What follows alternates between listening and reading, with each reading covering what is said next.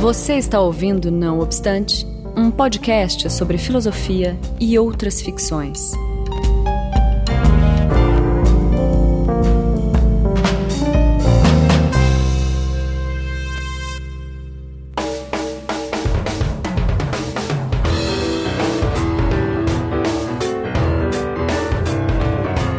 Começando mais um Não Obstante, hoje eu tô com meu amigo e parceiro aqui do Filosofia do Design, Daniel Portugal, diga oi. Olá, gente. E com o meu orientador de doutorado também, já participou várias vezes, o professor Rogério de Almeida. Olá, boa tarde. boa Bom tarde. dia, boa noite. Isso. E boa sorte. boa sorte. Uh, o Rogério já participou, né? Como eu disse, ele é professor lá da Faculdade de Educação da USP.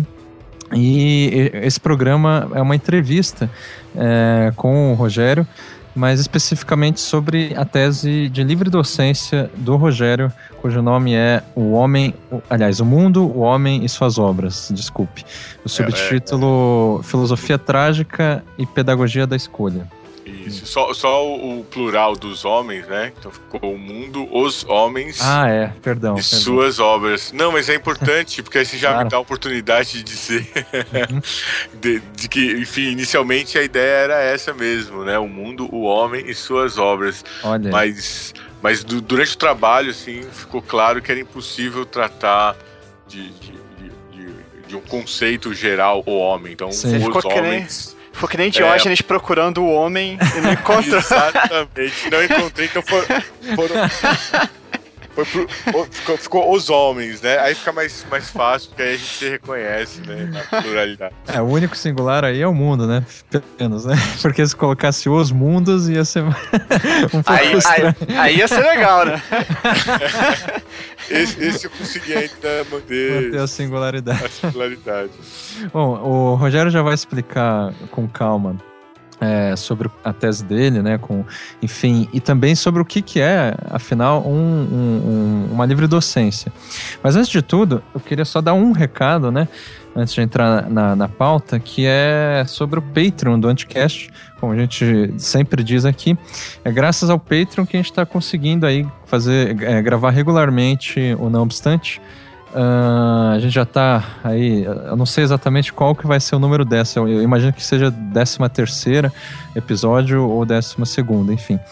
Mas é, o Patreon é um sistema é, de é, financiamento, digamos assim, mas de patrocínio, é, é, de doação, mais especificamente, mas de doação mensal em que cada, é, os, quem quer contribuir é, determina um valor a ser pago mensalmente e, e daí começa a ser descontado. Enfim, você pode também é, aderir e cancelar a qualquer momento.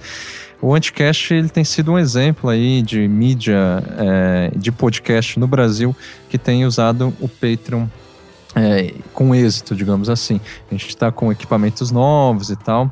O próprio Rogério e o Daniel a gente conseguiu né, é, é, dar é, é, equipamentos novos para ele.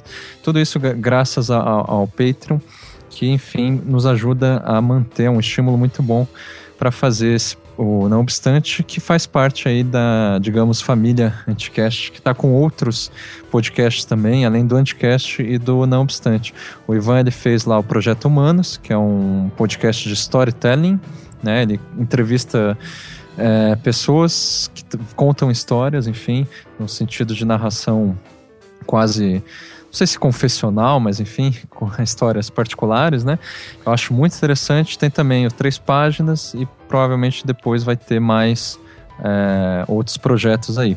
Então é isso. Se você gosta do nosso trabalho, entra lá. O link está na postagem do Patreon do Anticast que a gente vai, isso melhora sem dúvida, né? A gente tenta pelo menos manter aí a qualidade e a frequência, é, a periodicidade do não obstante, tá certo?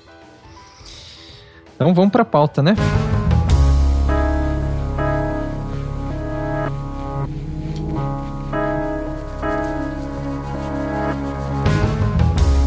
Então, Rogério, antes de qualquer coisa, é, é, enfim, é, por mais que eu já tenha apresentado você em outros programas e tal, eu vou te pedir para se apresentar de novo rapidamente e aproveitar para explicar é, o que, que é essa etapa da livre docência que você recentemente uh, conseguiu cumprir com ela, tá certo?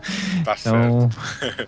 Não, é, é, bom, meu nome é Rogério de Almeida, sou professor da Faculdade de Educação da Universidade de São Paulo, é, pesquiso na área de cultura e educação e tenho é, trabalhado principalmente no, no, no estudo, né, na pesquisa da, da filosofia trágica, de um lado e de outro é, na, nas obras né, que, de cultura, principalmente ligadas às artes. Então, mais especificamente, a filosofia, a, a a literatura, e aí por um viés mais filosófico, mais antropológico, e contemporaneamente, atualmente, assim, mais é, é, me dedicando mais ao cinema.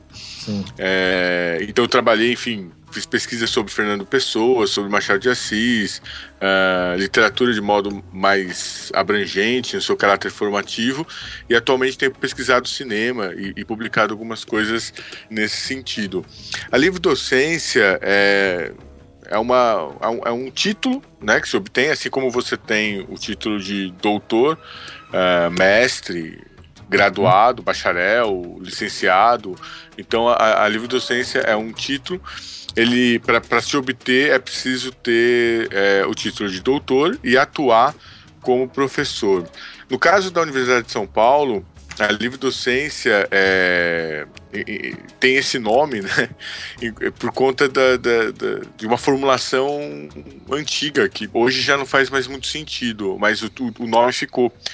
Uh, antigamente você tinha a, a, o professor catedrático, né? Uhum. O professor catedrático era o professor é, que estava no topo da carreira e que, portanto, coordenava as disciplinas é, ligadas ali a, a, uma determinada área da, da uhum. universidade, da faculdade em que ele estava. Então, para o, o, professor que ingressava na atividade docente, ele ia fazendo a, a, obtenção dos seus títulos. Então ele fazia pesquisa para obter o título de mestre, título de doutor e já atuava como professor. Então ele se reportava diretamente ao professor catedrático. Quando ele fazia livre docência, é que ele se tornava, digamos, um professor é, com, com autoridade para poder é, organizar suas disciplinas, criar as suas disciplinas, uhum. é, ministrar as suas disciplinas sem, digamos, prestar contas para o professor catedrático.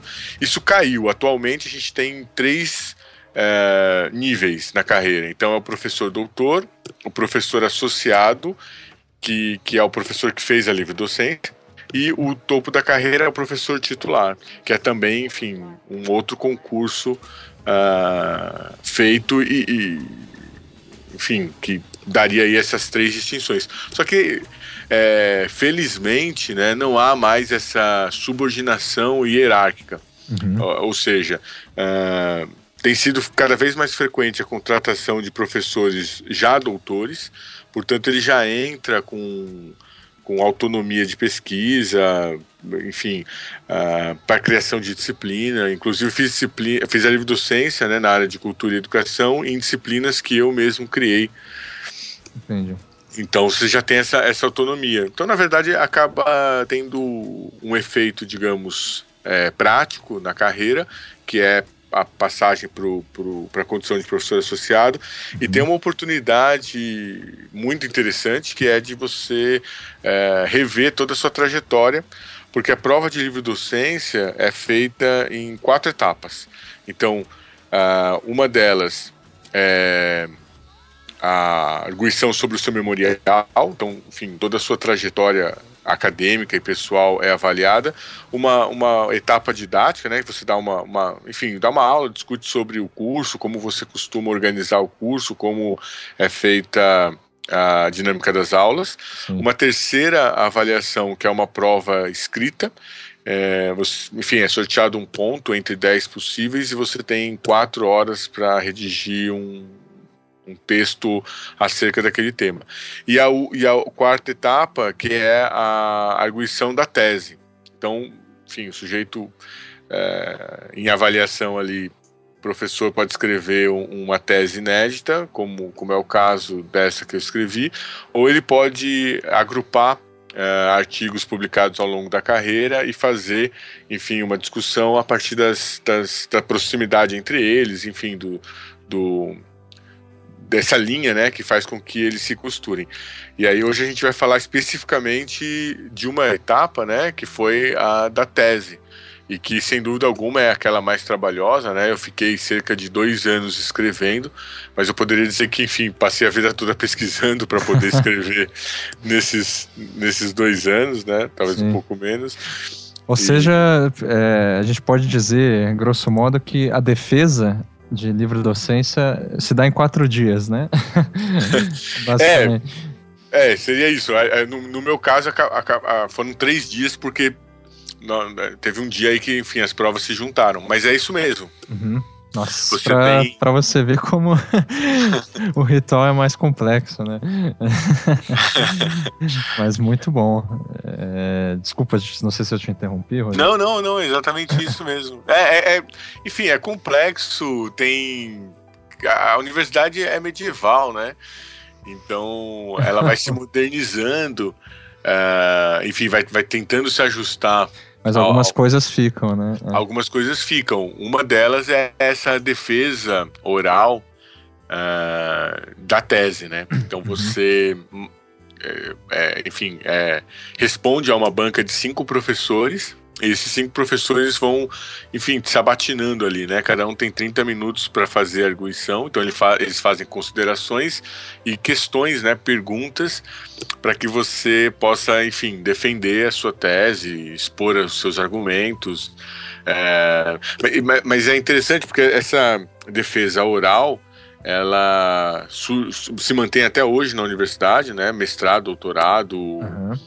enfim. É, mesmo trabalho de conclusão de curso, tem, tem esse ritual da defesa, mas isso surgiu mesmo na, na, na Idade Média, isso se mantém desde a Idade Média, um, quando os professores, é, ainda em pé, né, enfim, estabeleciam ali uma espécie de, de sabatina ali, né, de, de questionamentos para que o sujeito defendesse a sua tese após uma exposição oral. Uhum. Hoje o, o documento que tem maior valor é o documento escrito. Sim. Mas o ritual permanece. Pois é. Então, assim, para a gente já entrar aqui na tese, uh, como eu já antecipei, né? O homem, aliás, o mundo, os homens e suas obras, filosofia trágica e pedagogia da escolha, é uma tese que é dividida em três grandes partes, né? E Isso. que são bem até uh, relacionadas ao título, né? A primeira parte, o mundo, a segunda parte, os homens, e a terceira, as obras que, enfim, particularmente eu achei a mais interessante, não que as outras, não desmerecendo as outras. E de fato não, é, as, as outras duas são incontornáveis, eu achei, para se chegar nessas obras, né?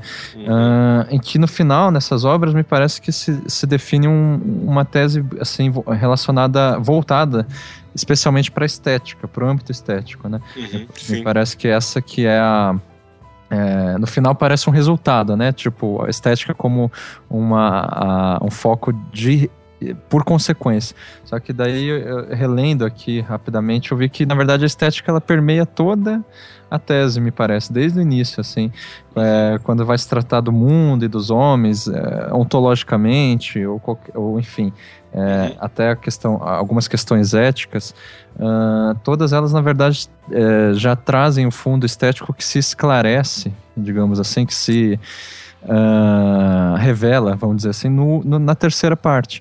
Então achei fantástica a organização, é, é, algo que eu acho que tem que ser publicado o mais rápido possível. Eu, tô, eu só estou falando isso, enfim, para introduzir a estrutura geral, né, do trabalho. Claro. E claro. vamos, não sei, será que a gente segue capítulo a capítulo? Não, eu poderia falar é. um pouquinho do, do, do, do título, se, se, Claro. É, pois é, da vocês... proposta, né? Aproveitando a tradição é, é. oral, Rogério, explica aí. Faça sua defesa. É. Defendendo. Não, na verdade, é uma questão bem curiosa, né?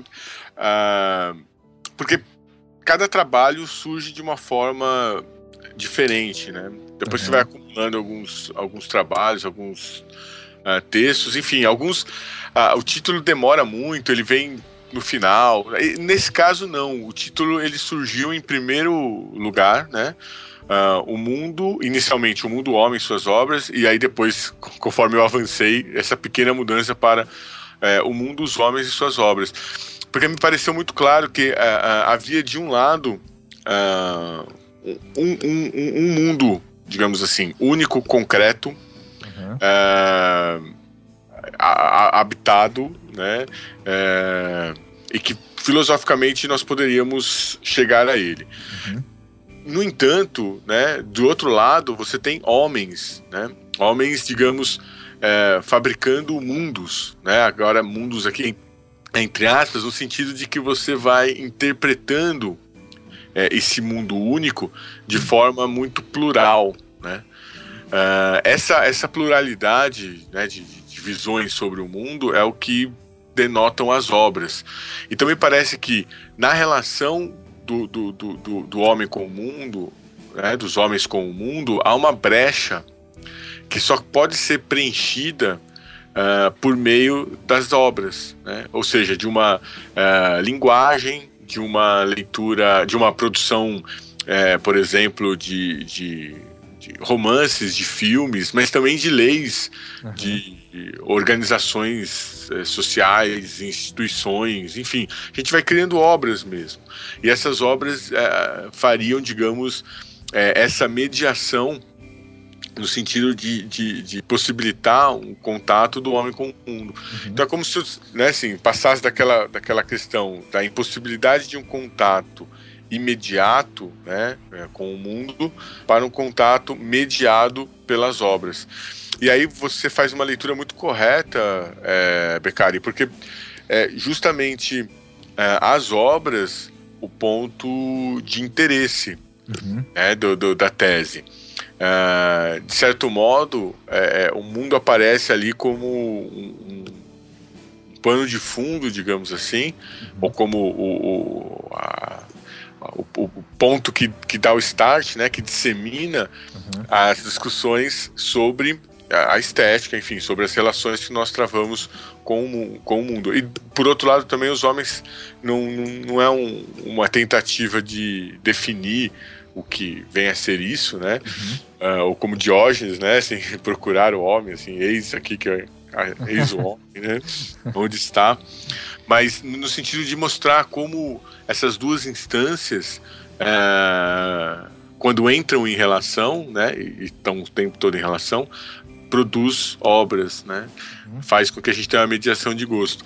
A única coisa que eu criei depois foi o subtítulo, que na verdade é uma delimitação temática, né? Filosofia trágica é o, é o, é o ponto de, de, partida, vamos dizer assim, é o, é o referencial teórico, uhum. o princípio que organiza o meu pensamento, e a pedagogia da escolha é justamente essa formulação estética uhum. né, de, de, de, como nós aprendemos a, a escolher é, nesse contato né, que nós travamos com o mundo por meio das obras.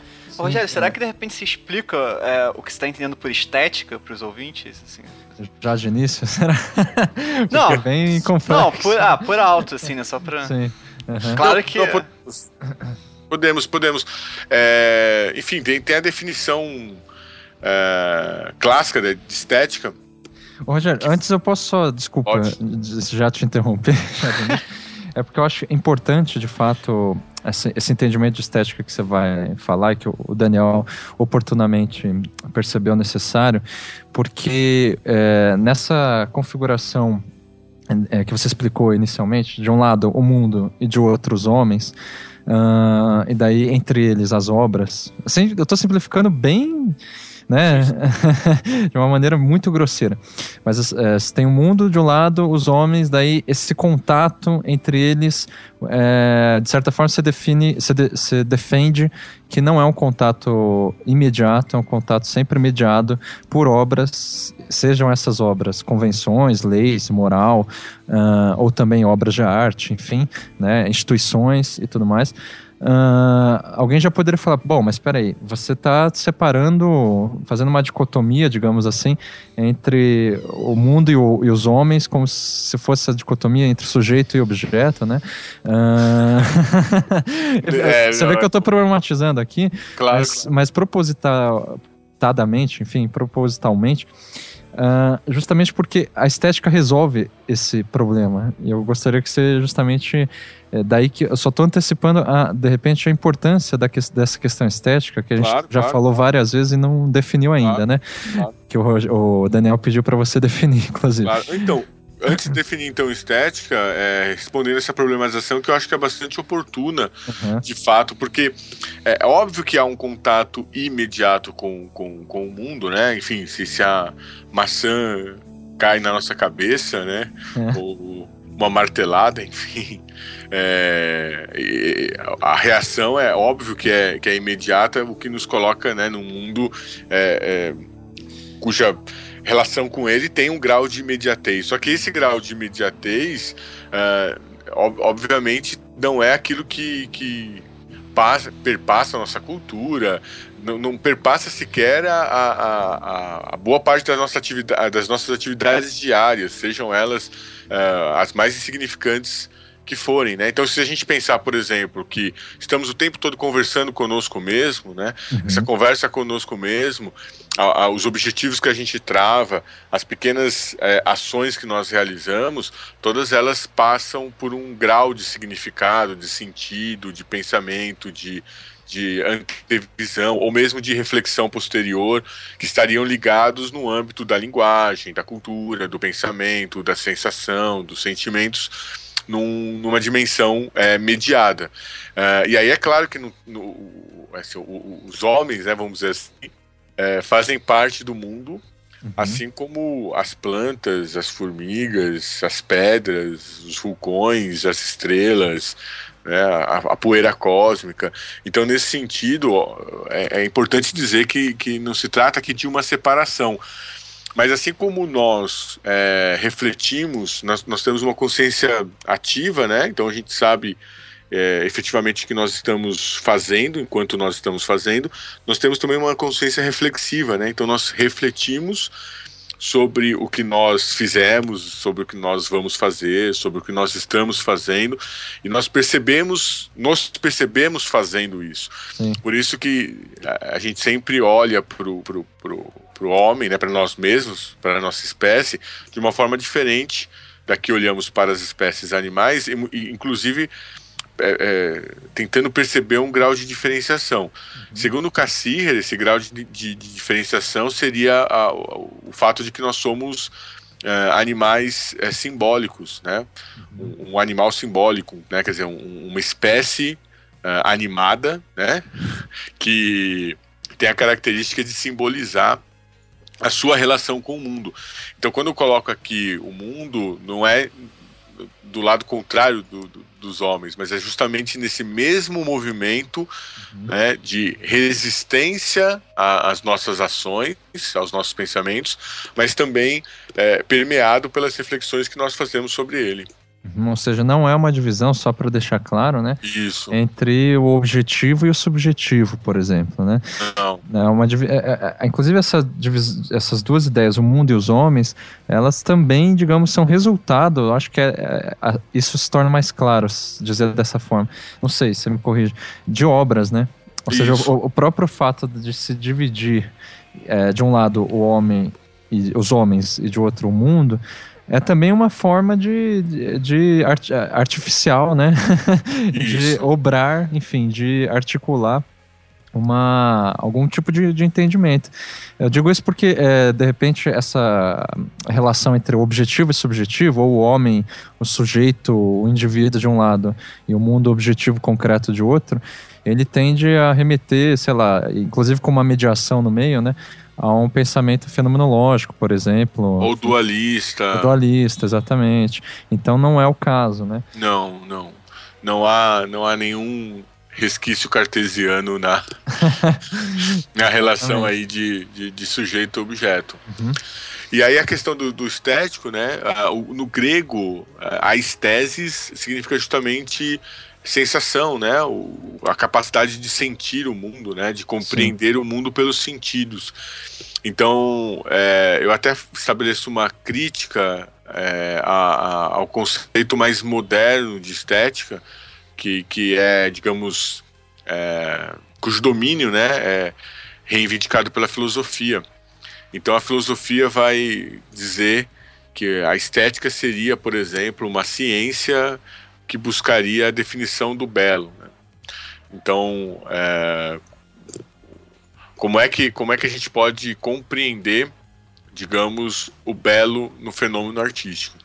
Isso começa ali é, mais, digamos, assim, de maneira incipiente essas discussões é, retornam na, na, ou surgem de maneira mais interessante no Renascimento, mas ganha força mesmo como um ramo da, da, da filosofia, né? Portanto, com um espaço disciplinar a, a partir do iluminismo.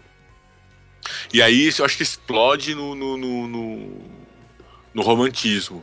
É, a ideia de, de estética como uh, a produção da, da, arte, a arte expressaria os sentimentos, né? aquilo que é, chamado de gênio romântico, por exemplo, por Hegel. Uhum. Então vai, vai trabalhar com essa ideia de que a, a, a, estética seria então uma ciência que compreenderia os gostos, o que é o, que é o belo. Agora, é interessante porque o termo estética também é usado é, pelas é, fartamente no universo feminino, né, para descrever, por exemplo, salões de beleza, é, que, que, que, enfim, né, cortam o cabelo, pintam as unhas, fazem maquiagem e todos os, os tratamentos para melhorar a pele, uh, ou enfim, digamos, tornar a mulher mais bela. Uhum. Uh, agora, o uso que eu faço aqui de, de, de estética é um uso uh, mais ampliado. Né? Então, me parece que a estética deixou de habitar, de um lado, o rigor da ciência. Uhum. Então, é um olhar filosófico, científico, rigoroso, e, e de outro também deixou de se é, tratar, deixou de tratar especificamente dos objetos, né? Ou seja, das, uh, da, da, das obras de arte. Então me parece que hoje a, a, a estética é, vem menos buscar a ciência, mas compartilhar as sensações de um lado e de outro, não só das obras de arte, mas digamos dos estilos de vida, dos modos de viver. É, da experiência, que... né, em geral da experiência em geral. A gente poderia chamar isso de estetização, né? Ou estetismo, né? é, eu acho que o estetismo, por exemplo, eu, eu, Ele tem um grau de pejorativo também. Né? É, é, é, porque o ismo é sempre uma obsessão. Uhum. Né, como, a, como o it, né? Sim, sim. o it é uma inflamação, o ismo é uma obsessão. Sim, sim. Então me parece que. É, exatamente. me parece que o estetismo aí acaba gerando uma espécie de estetite. É. Mas, mas me interessa mais a ideia de uma estetização mesmo, ou, ou uma expansão do, do, do da estética. Uhum, da, da, estética como uma, algo ser, é, que está sendo valorizado, você diz, né? É, isso, isso, como a valorização dos gostos mesmo. Uhum. É como se, se de repente voltasse a ordem do dia a ideia de que nós experimentamos o mundo. Uhum não no sentido das experiências científicas, como se fazia, por exemplo, no século XIX, né? Então a gente experimentava o mundo, quer dizer, tornava o mundo um, um laboratório de experiências para chegarmos ao conhecimento. Me parece que hoje o, o, o, nós experimentamos o mundo no sentido de um. É, uma, uma, uma prova, uma degustação né? Assim, provar os gostos do mundo é, em prol das sensações mesmo, em prol de um, do prazer, né? Sim, sim. Nesse sentido de um certo hedonismo. Uhum. Interessante. Ou seja, as obras entram aí como uma mediação estética, né? Ou seja, acima de isso, tudo, né? Isso, de, de, de, bom e de mau gosto, digamos assim. Uhum, pro bem e pro mal, né? Porque porque é como se, é como se a gente dissesse que a, a estética não é só a, a, a, valorização do belo, né? Mas também do que há de beleza no feio. Uhum. Então, eu acho que essa é a novidade, retomando aquela questão do, da dicotomia, ou falsa dicotomia, enfim, entre o, o mundo e os homens, é, porque assim, se a gente. O, o, o, Rogério acabou de falar, né? Que se as obras a gente considera ela como, antes de, de, de tudo, mediações estéticas, uh, a própria ideia de, do mundo e a própria ideia de homem, ela também é uma consequência dessa mediação estética, ou mesmo pode se tornar outras mediações estéticas, né? Uma ideia de mundo é uma mediação estética em relação ao mundo, tá certo? Tá certo. então, isso que eu acho interessante, porque quando o Rogério fala que é, na na filosofia, uh, a estética, ela, enfim, foi re reivindicada ali, se eu não me engano, mais ou menos com Kant, mas a autonomia mesmo estética enquanto área de conhecimento foi com Baumgarten, né? É, depois, depois do Kant Isso. e tal. É, isso, de certa forma, é, foi uma espécie de, de alguns filósofos no iluminismo, né, ou pós-iluminismo aí, uh, na filosofia moderna, de, de, em todo caso, é, de reivindicar como uma área é, autônoma, ou seja, que não depende de outras áreas, uh, a estética como aquilo que investiga o belo em objetos restritos, que são os objetos de arte. Né? Então pressupõe-se aí que os artistas dominam ou, enfim, têm esse controle do belo, de maneira geral. Né? Isso. E é, a questão da arte também, ela aparece depois um pouco, né? Quando Kant propõe, ele já não propõe voltado é verdade, pra arte, né? Pra é verdade. natureza também, mesmo Schopenhauer uhum. também. Se eu não é me engano, é Hegel, Hegel é, não, que tem essa obsessão com... Correto. Com, é, que é aquela coisa de produção do espírito. espírito. É, e nada disso Isso. tem é. a ver com o que o Rogério está fal tá falando quando ele fala de estética, né? Quer dizer, Isso. é claro que ele vai retomar, inclusive Kant ali na, na tese dele, para explicar esse posicionamento dele mas é uma estética que eu diria que na, na filosofia aparece como estética contemporânea, né? Como uma Isso. coisa, uh, uh, é, obviamente, pós-Nietzscheana, e Nietzsche aí é um, um autor muito importante no, na tese do, do Rogério, é, que eu acho que também a gente tem que dedicar um pouco nesse, né, nessa influência nietzscheana, né, para falar do mundo e dos homens, mas a questão é que é uma, a, a estética, como o Rogério falou, é, é, ampliada aí, né, coisa que alguns autores que não gostam muito de filosofia contemporânea, me parece, aí sim vão chamar de estetismo, né, de uma maneira Isso. pejorativa. Pejorativa ou mesmo a estetização, né? Isso já é diagnóstico para alguns autores como pós-moderno. E pós-moderno aí digo, dito de maneira pejorativa também, né? Ou seja, isso é uma coisa que eu acho interessante na tese do Rogério de defender, digamos, um, uma filosofia pós-moderna, mas dialogando, obviamente, com filosofias modernas também. Uh, e, enfim, de defender uma tese que seja, assim, é, elogiando uma estetização do mundo. É. Eu concordo, eu, eu, eu diria. É, é, é, exatamente isso, né? Eu, eu, tenho, eu não tenho mais usado o termo pós-moderno muito, uhum. muito circunstanciadamente, porque eu acho que o. Que Ele já estamos, traz essa carga, né? É, eu acho que nós estamos no após o pós-moderno. Né? Olha aí. eu acho que, que, que, que de alguma forma, uh, aquilo que se viu seja como ideia de ruptura com o moderno, seja como ideia de intensificação, que eu acho que são as vertentes mais fortes né, das discussões pós-modernas, ou mesmo como uma espécie de, de abertura, né, de declínio das metanarrativas. Uh, enfim, eu acho que, que, que, alguns desses fenômenos, ou boa parte deles, continuam, mas as discussões que se deram né, a, a, em torno dessa noção de, de, de ultrapassar o, o moderno. Uhum uh, ficaram um tanto quanto datadas. E, e, a gente tem uma dificuldade enorme, né? Porque no Brasil o pós-moderno não foi discutido quando se discutia o pós-moderno. É. E quando o Brasil começou a usar o pós-moderno, o termo pós-moderno, ele já, já tinha passado. Uhum. Mas eu acho que ele ajuda a compreender, como você colocou, a noção de uma filosofia contemporânea uh, em, em, que se diferencia, digamos assim, em algumas medidas, né? Uh, pelo menos temporalmente, da, da, de, de, filosofias feitas uh, anteriormente, ou mais especificamente na, na, modernidade, que tinha como característica fundamental a construção de sistemas, né? Então, todos esses autores citados, né, Kant, Hegel, Schopenhauer, são autores de criação de sistema. Uhum. Hoje a filosofia é um pouco mais modesta, né? Quer dizer, ela consegue estabelecer uma autocrítica, uh, pensar sobre os seus próprios limites e também, de certo modo, se, se, se dedicar a temas é, mais recortados sem a ideia, ou, ou até uma, uma, abordagem mais, mais, uh, mais geral, mais ampla, mas sem a ideia de esgotar né, a, uhum. O, o, o, tema dentro de um sistema. Então, nesse sentido, assim, o, a, a, tese ela, ela tem um, uma vontade de, de, ser abrangente. Né? Uhum. Algumas pessoas é, me contaram depois, né, enfim, antes de ler, né, quando pegaram na mão Viram títulos, né? Viram o título. Sim, é, porque eu passei para vários amigos, né, lerem antes de, de submeter a, a, banca, tudo.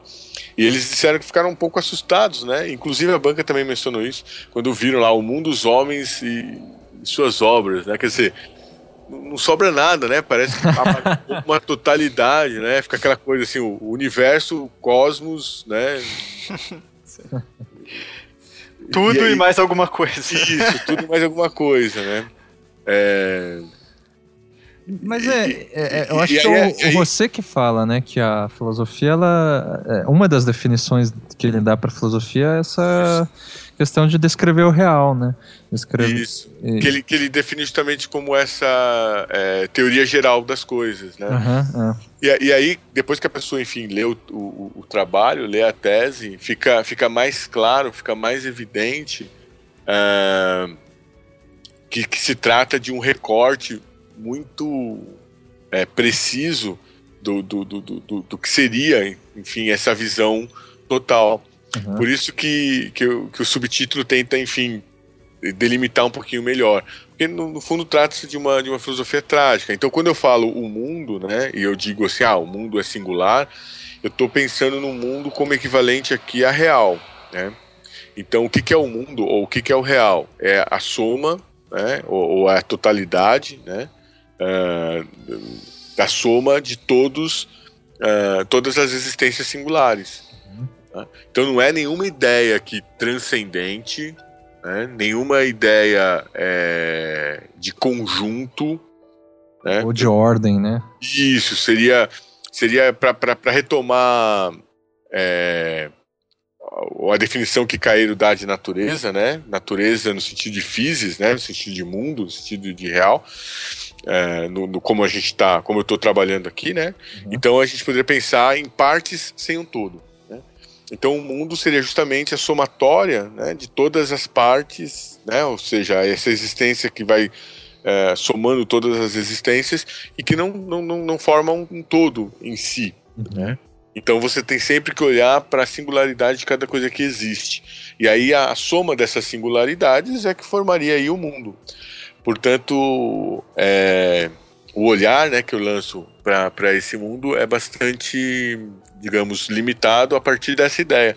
Uhum. Então eu faço uma discussão inicial do, do, da tese do, do, mundo tido como uma ideia, né, justamente para rechaçar é, essa, esse aspecto e mostrar a sua singularidade.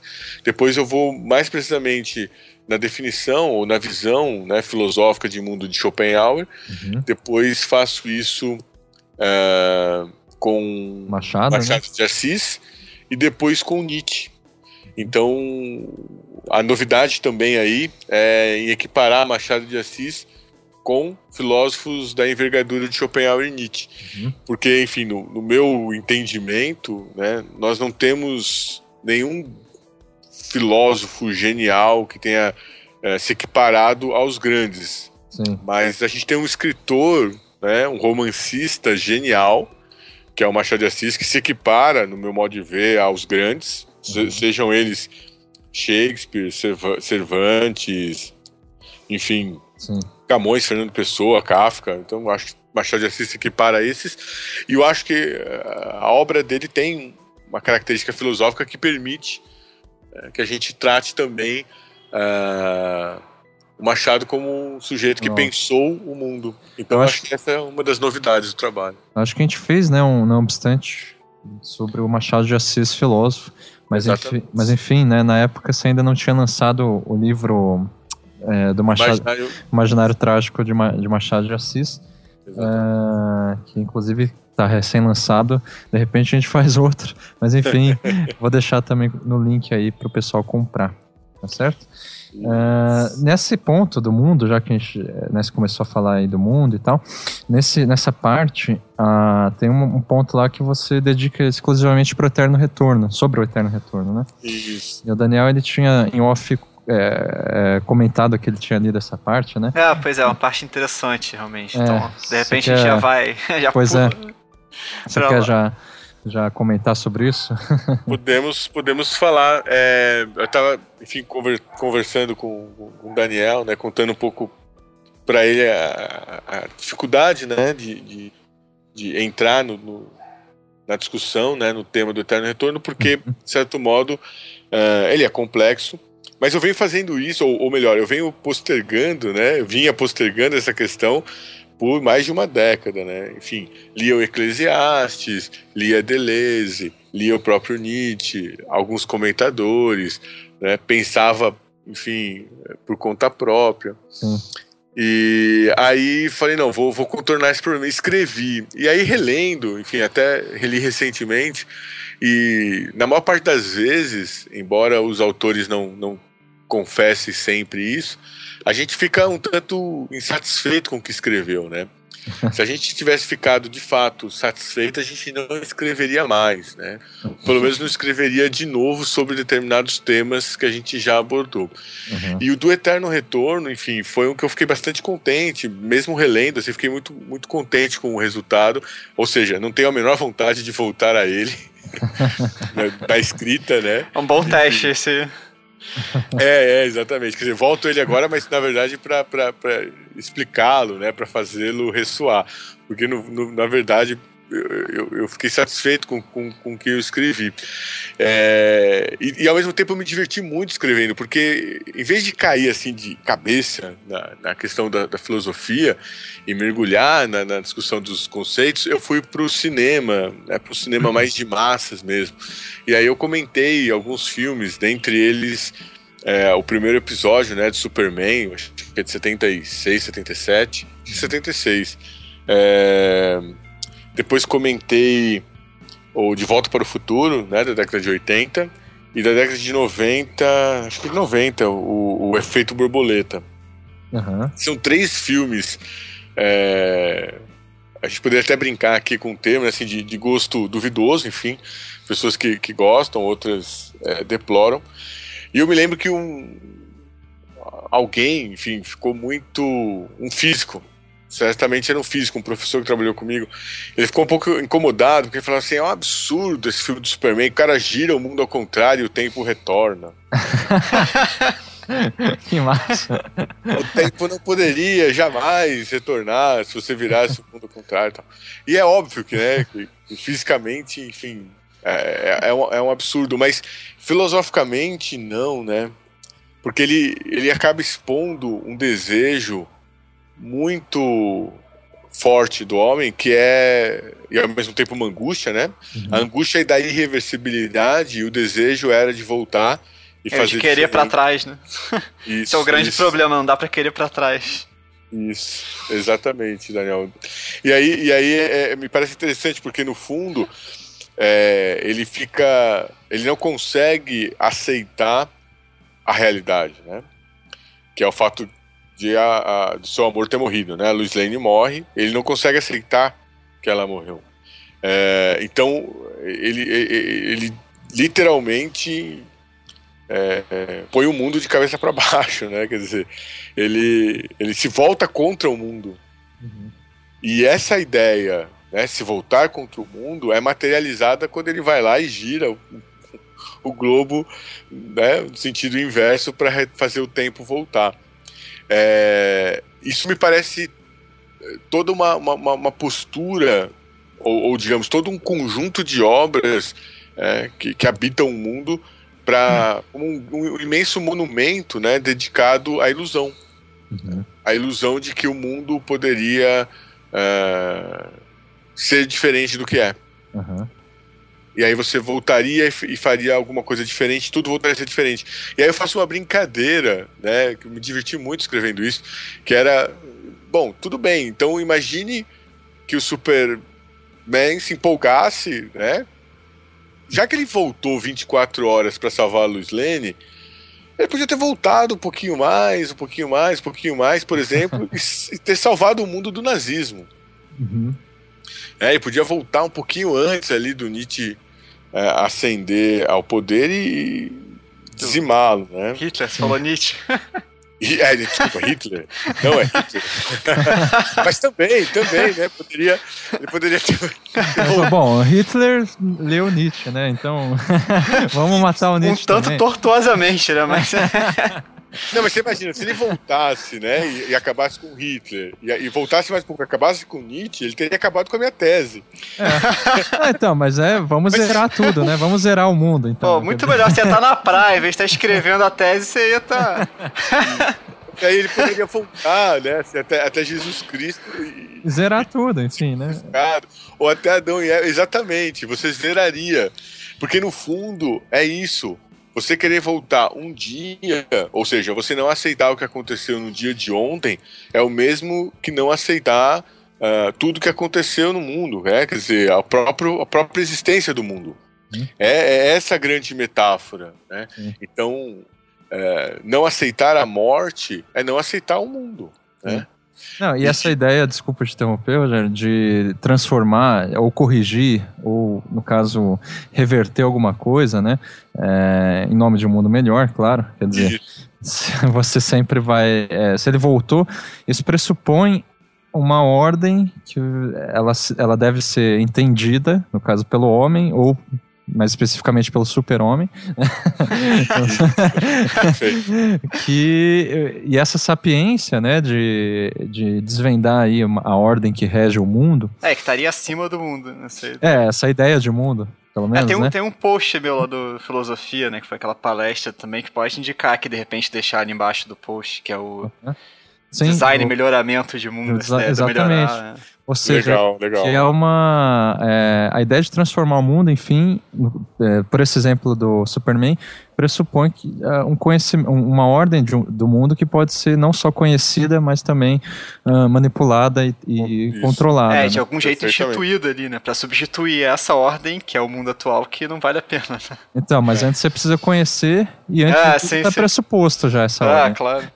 Exatamente. E de volta para o futuro é um, um, pensamento relativo ao tempo que me, me, faz lembrar, me faz traçar um paralelo com a própria concepção de eterno retorno do, do Nietzsche. Uhum. Uh, do, desculpa, do Deleuze. No, quando ele leu Nietzsche, né, e depois no Diferença e Repetição elabora a sua visão de, de retorno. Uhum. Porque De Volta para o Futuro é muito interessante, porque ele retorna é, para o passado, e pelo fato de a mãe dele né? Antes de se apaixonar pelo pai, se apaixonar por ele, né? Édipo na veia. É...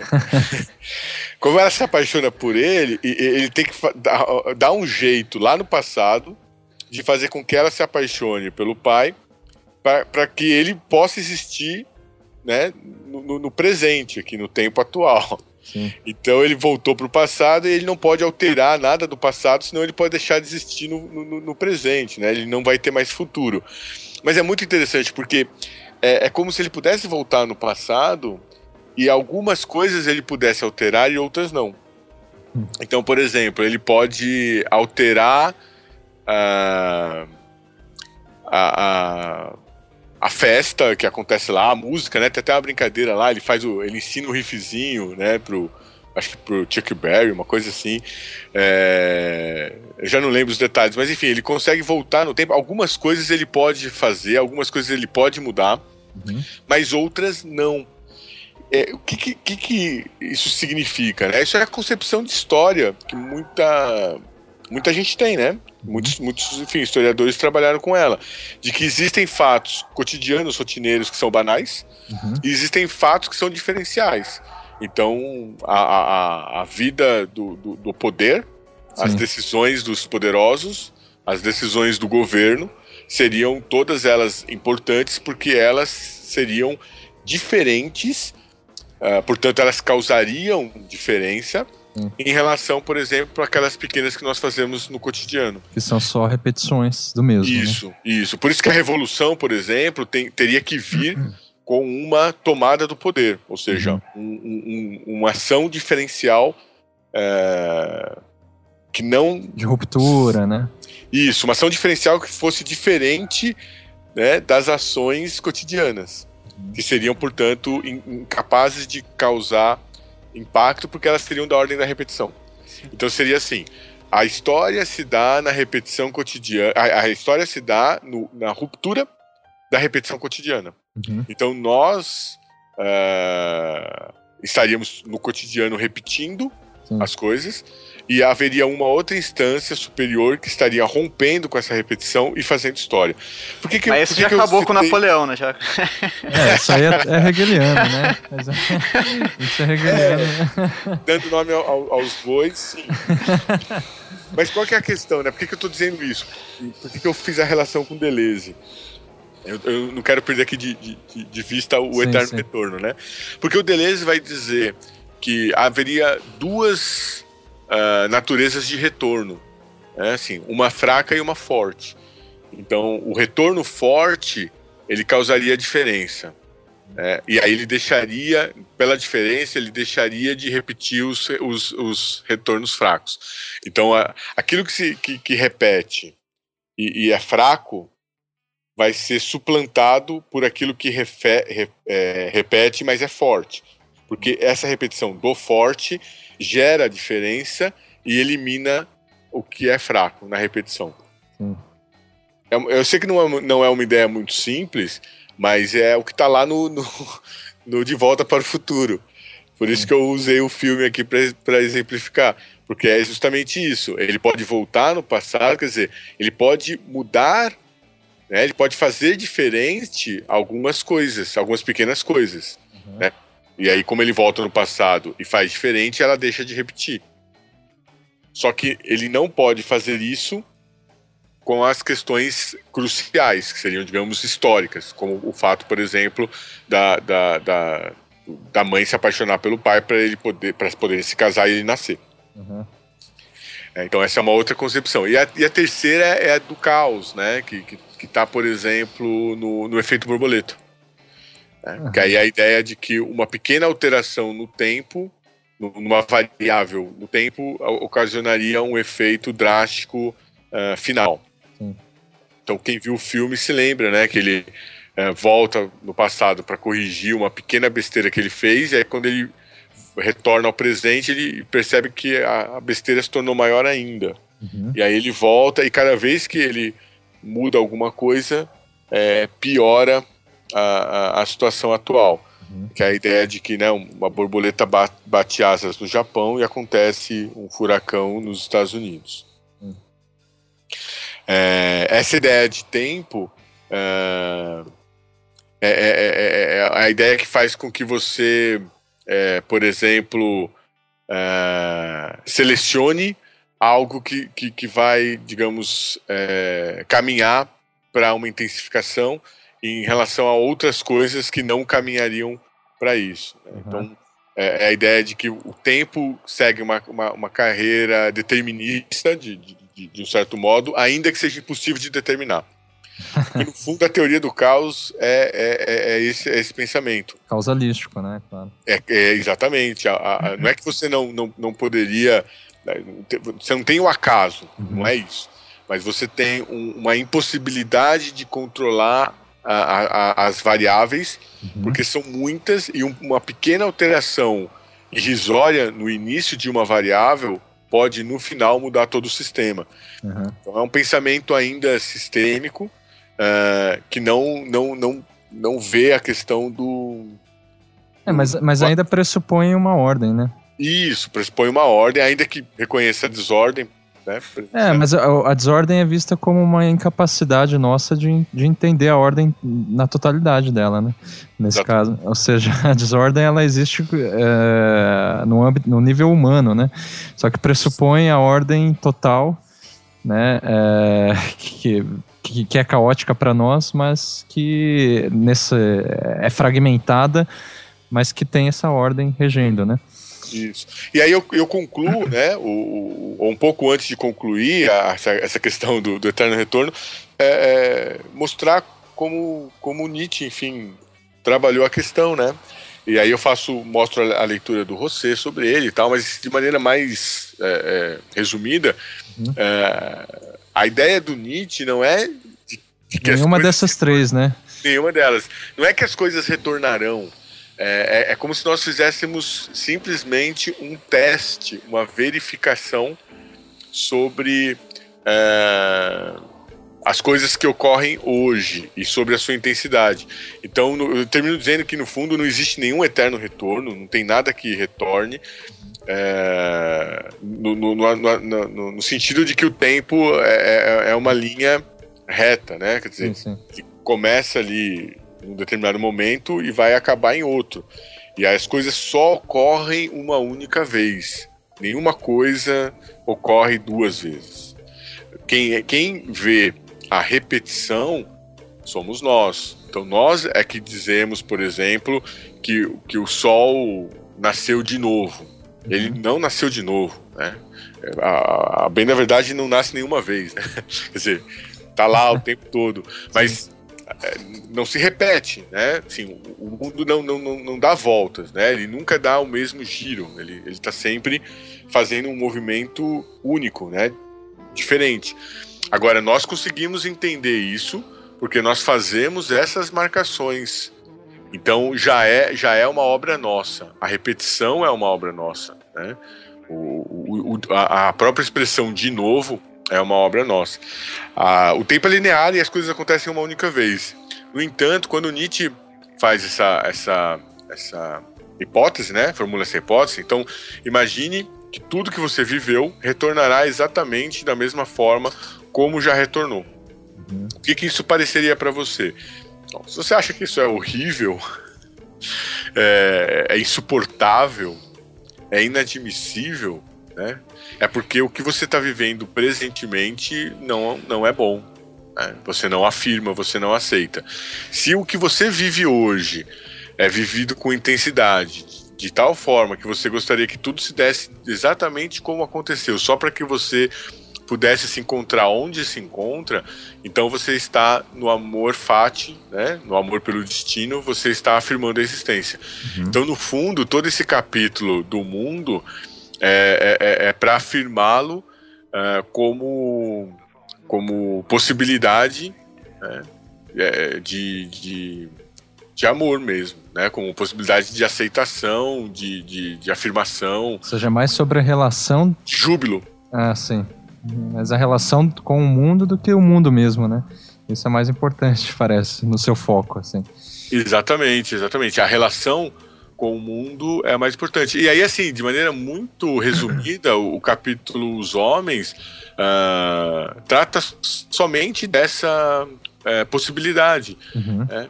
Então, por que, que você teria aí, né, os homens? Porque você tem uma, uma pluralidade, né, de, de indivíduos, cada um seguindo a sua trajetória, mas basicamente todos mais cedo ou mais tarde se confrontando com essa questão, né?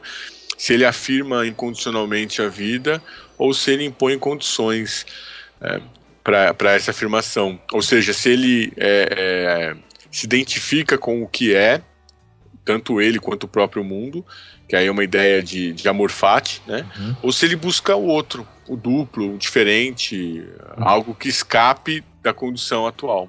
Sim. É interessante uma comparação aqui, essa ideia justamente de que o, o, o bom, então, né, supondo na a visão negadora, estaria em escapar desse, nesse né, tudo voltasse, que, que merda, de novo aqui. eu vou ter que é, passar de novo pela escola, porra.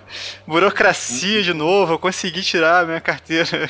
Não, ou seja, a ruptura aí, é. né? O desejo de mudança, então ele vai do lado da negação, né? Não, sim, mas o mais interessante é, por exemplo, você ver que, sei lá, um, é, mentalidade assim budista, hinduísta ou alguns tipos de, de ideia do karma ou, tal, Pode o ideal ser. seria justamente que você se libera de voltar, né?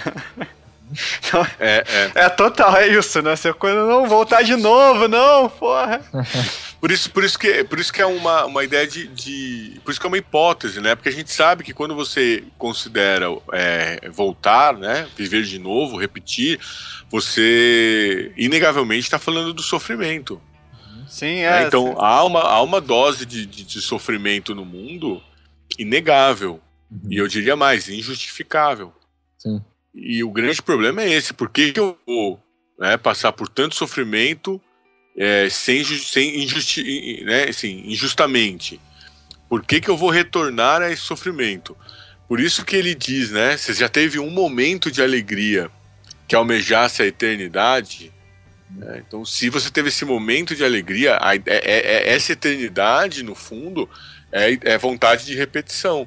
Por exemplo, quando você está muito feliz, não importa se por uma ocorrência fortuita, um acontecimento casual, ou, ou mais especificamente é, porque você, enfim, acordou feliz e, e ponto, né? Uhum. Uh, independente da razão, enfim, se você tá, tá feliz, né? Você quer que aquele instante perdure, uhum. né? dure para sempre, ou seja, não, não acabe.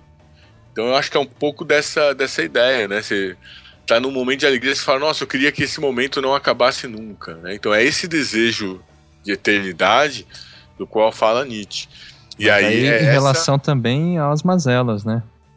Isso, é, então é essa a prova. Essa prova. Se você teve um momento de alegria é, ímpar, forte, né?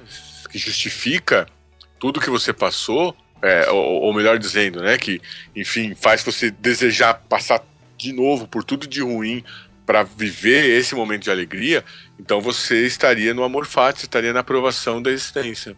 E é nesse sentido que a gente consegue entender a ideia do, retorno, do eterno retorno, né? E, seja... Então, e ela, e ela é momentânea, né? Tem, gente, tem muita gente que, quando a gente fala também da, da, A gente já fez vários programas sobre isso, né? Hum. E, a questão da alegria. E às vezes uhum. fica parecendo assim que se você defende a alegria ou defende, por exemplo, o amor fati, uhum. você seria uma pessoa é, constantemente alegre, o tempo todo sorridente, desejando é. o tempo todo, né, que o mundo seja exatamente. Não, ou mesmo é. tem, é, eu já vi várias críticas a, a essa alegria não sei se é Nietzscheana, mas é, assim, do, do, que, é, defendido, por exemplo, por você, uh, dizendo que há uma obsessão nessa alegria, né? Então é, é, importante dizer que não é exatamente né, uma alegria no sentido de obsessivo, né? Uma alegria, portanto, que é, não inclui as mazelas e, ou, ou, enfim, que tenta se diferenciar da, do sofrimento. É uma alegria que inclui o sofrimento, né? É uma... Exatamente, exatamente. Porque na verdade é, é, é, é justamente essa essa afirmação. Quer dizer, eu prefiro. É, é, é no fundo, é por isso que a, a, essa escolha que se coloca aos homens não é uma escolha racional.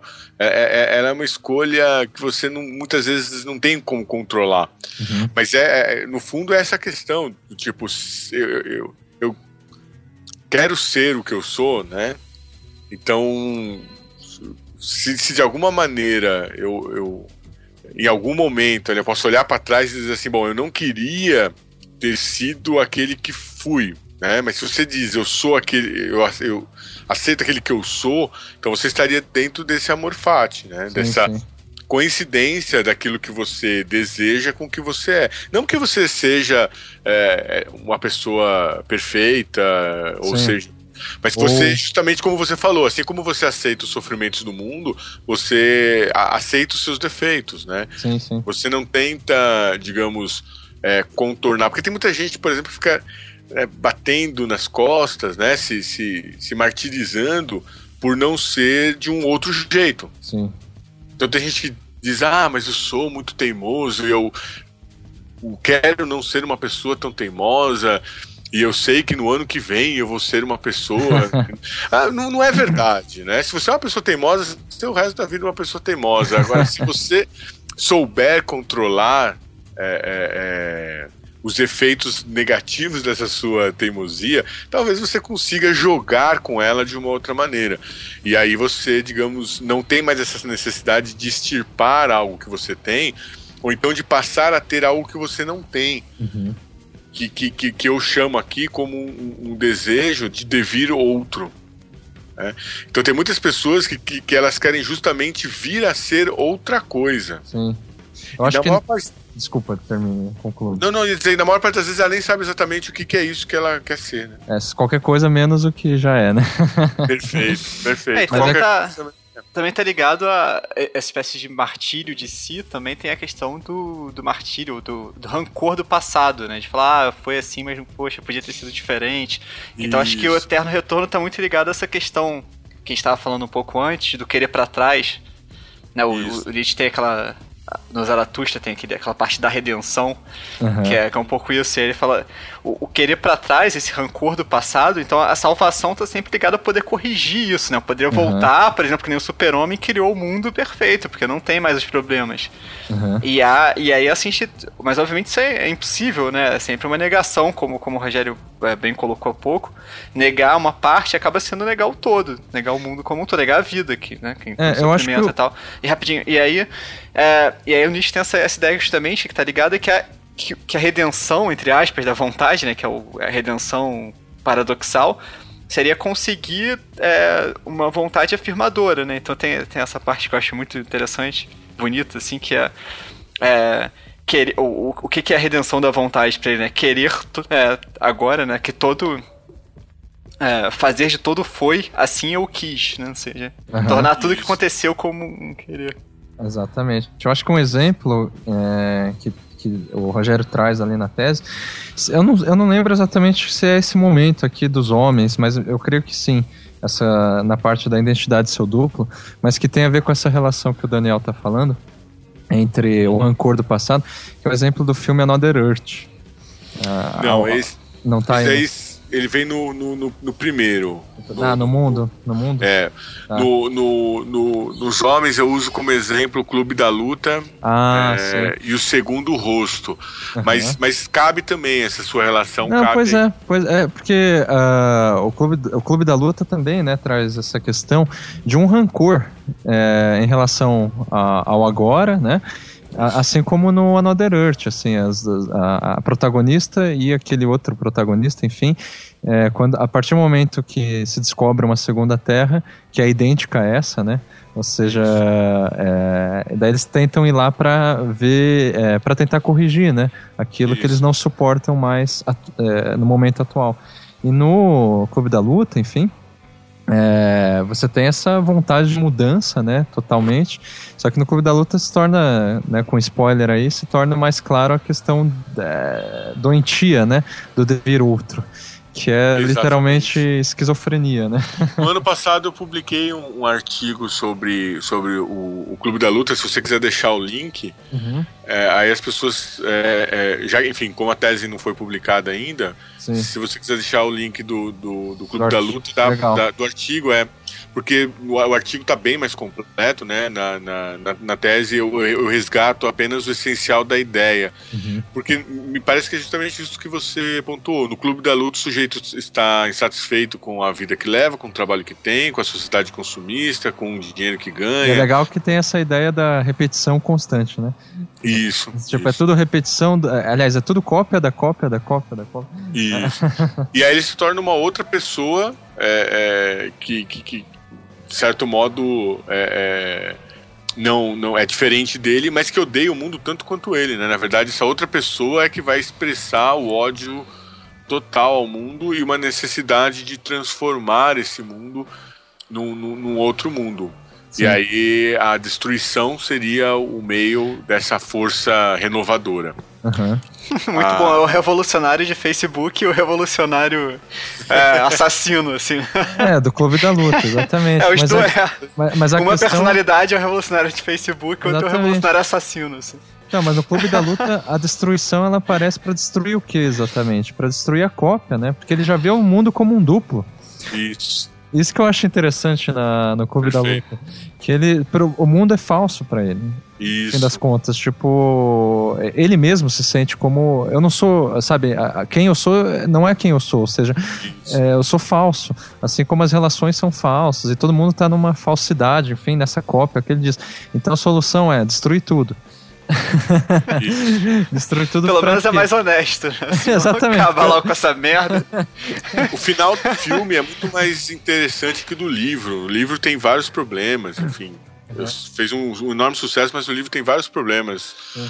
É, o, o, o, o, final do, do, do, do livro é, é é ambíguo uhum. e aí ele tenta, tra do, tenta trabalhar com a ideia de que, enfim, ele poderia estar no, no, no céu ou numa clínica em tratamento porque ele seria é, louco, né? Sim. Me parece que o filme nesse sentido é mais interessante porque ele encerra uma, uma visão na qual é, o duplo né, mata a pessoa e toma o seu lugar. E, e, e, aí, como você falou, né, esse mundo a ser criado toma o lugar do mundo que existe, que na verdade é, seria um mundo falso, mas ele é destruído concretamente, né? Não é falsamente destruído. Ah, então, a destruição é, um... é, a única coisa verdadeira, né? Isso. E, e, é interessante porque, no fundo, o que está na base de todo desejo de duplo é, é o que está na base também de todo o temor do duplo. Que é o fato, não é o duplo né, tomar o meu lugar. O, o, grande problema é justamente o duplo uh, me fazer ver né, que, que eu não tenho uma existência real. Uhum. Então, esse é o grande problema. O problema não é que o duplo é o falso. O problema, o é, problema é, que é o verdadeiro. Surge, isso, porque quando o duplo surge, eu me torno falso uhum. em relação. É, essa, essa que é a grande angústia. É, As crises de identidade, né, por exemplo. Sim, isso, isso, porque o duplo vai vir e, to, e tomar o meu lugar. Sim. e aí eu vou deixar de existir. Sim. Porque, no fundo, é, tem uma intuição aí de que, assim, a gente só existe enquanto é, adere a alguma coisa. Se você perde isso, quer dizer, é, eu, eu acho que é o amor fati justamente que garante essa nossa existência precária. Uhum. Precária, mas, mas porque é efêmera, né? Eu tô aqui hoje, não, não mais amanhã. É, eu sei o, o, o, que eu tô pensando agora, não sei o que pensarei depois. Então essa precariedade toda, se ela é afirmada, né? Se eu me afirmo como, enfim, um ser mortal, frágil, né? Uhum. Eu, eu, eu, eu consigo ainda ter esse pouco que eu sou, né? Hum. Agora, se eu desejo, por exemplo, uma totalidade, ou ser uma outra pessoa, ou ser um, um astro, ou ser uh, amado, ou ser isso, aquilo, aquilo outro, eu acabo gerando um duplo, e o grande temor é que esse duplo anule uh, o, o pouco que eu sou e a gente sabe que o duplo não é nada. Isso acontece, eu não entro, obviamente, na tese, nessa uhum. discussão, é, é, nesse exemplo que eu vou citar, mas é, é, é, mais fácil a gente perceber isso em relação à ideia das, das celebridades, né? Sim. As celebridades constroem uma, uma identidade pública uhum. e se ela, enfim, quer de fato se tornar essa celebridade pública, se ela adere a essa personalidade, personalidade pública, ela acaba se destruindo como pessoa. Sim. E... Pô, muito interessante essa, essa ideia. Eu, eu, na verdade, pode. Ela é uma outra, talvez, versão, uma versão diferente do contrário também, né? Você pode imaginar tanto esse duplo, então, seria o verdadeiro, que eventualmente se ele vier a ser, ele te destrói, então tem que manter uma certa distância. Ou o contrário, né? Porque você pode também pensar que você pode imaginar que dentro de você, que aí é a minha tese no caso, é pensar assim que ah, dentro de você então tem um duplo já existente mal que faz você ser o que é, mas se você o eliminasse, Aí sim você seria o eu verdadeiro, né? Você acha ele lá dentro, assim. Então, é, você, a, não, é a carne me corrompe, mas se eu conseguir eliminar a carne aí. Tá mas em ambos os casos tem a ideia de um eu verdadeiro, né? Não, exatamente, é parecido. Então, tipo, são duas versões, né? É. E, então, aí, aí, então aí, aí, foi bom, vou pegar esse ponto que você tocou, que é perfeito para dizer aonde eu, eu, eu, levo essa questão. É, na verdade, não, não tem esse essa identidade pessoal, esse eu interior verdadeiro. Não tem nada disso. A única coisa que tem é a identidade social. Uhum. É. O resto é fantasma. A projeção, é. na verdade, que, que, que, é, que, as pessoas tendem a ver você, né? É, é essa seria a identidade é, social, né? É, eu sou, eu sou, eu vou na contramão do Sócrates, né? Aquela ideia do conhece a ti mesmo. Uhum. Eu acho que, que a melhor maneira de você é, manter uma relação saudável consigo mesmo, ou, uhum. entre aspas, de você se conhecer, é você mantendo distância. De si mesmo. é, é, no sentido de tentar se, se, se definir. Toda vez que você tenta dizer, não, mas é, eu não sou isso que você está vendo, ou eu não sou esse que disse essa coisa, uhum. ou eu não sou assim, é, eu sou, na verdade, eu sou. E aí, quando você começa a dizer o que você é, você está tá jogando muito feio. Se você tiver consciência de que está jogando, tudo bem, pode conquistar algumas pessoas pelo mundo, uhum. ganhar votos, entendeu? Sim. Namorar bastante, seja o que for. É. É, mas se você aderir a essa crença de que você de fato é do jeito que você se diz ser interiormente, que é diferente de como as pessoas te veem exteriormente, aí você está completamente enganado. Você quer né, assim, ter uma ideia mais próxima de você, é, olhe como as pessoas te veem. Ou seja, exatamente, a, a identidade, digamos, mais íntima, né? Ela é sempre uma consequência, um reflexo da social, né? Isso, Ou seja, é um fantasma. É, é um fantasma. Então, a crise de identidade por, esses, uh, por, uh, por, esse raciocínio não é quando você deixa de se reconhecer a si mesmo, né? É quando você vê que os outros deixam isso. de te reconhecer como você gostaria. Isso, né? perfeito. Isso. É isso mesmo. Então, é isso mesmo. Mas enfim, eu acho que assim, a gente falou aqui do mundo, né? Problematizando um pouco sobre a relação que a gente tá. que, que teria com o mundo a, por meio do eterno retorno.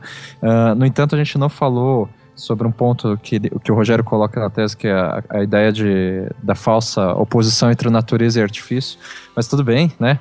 Se a gente falar a tese inteira aqui, vai ser complicado.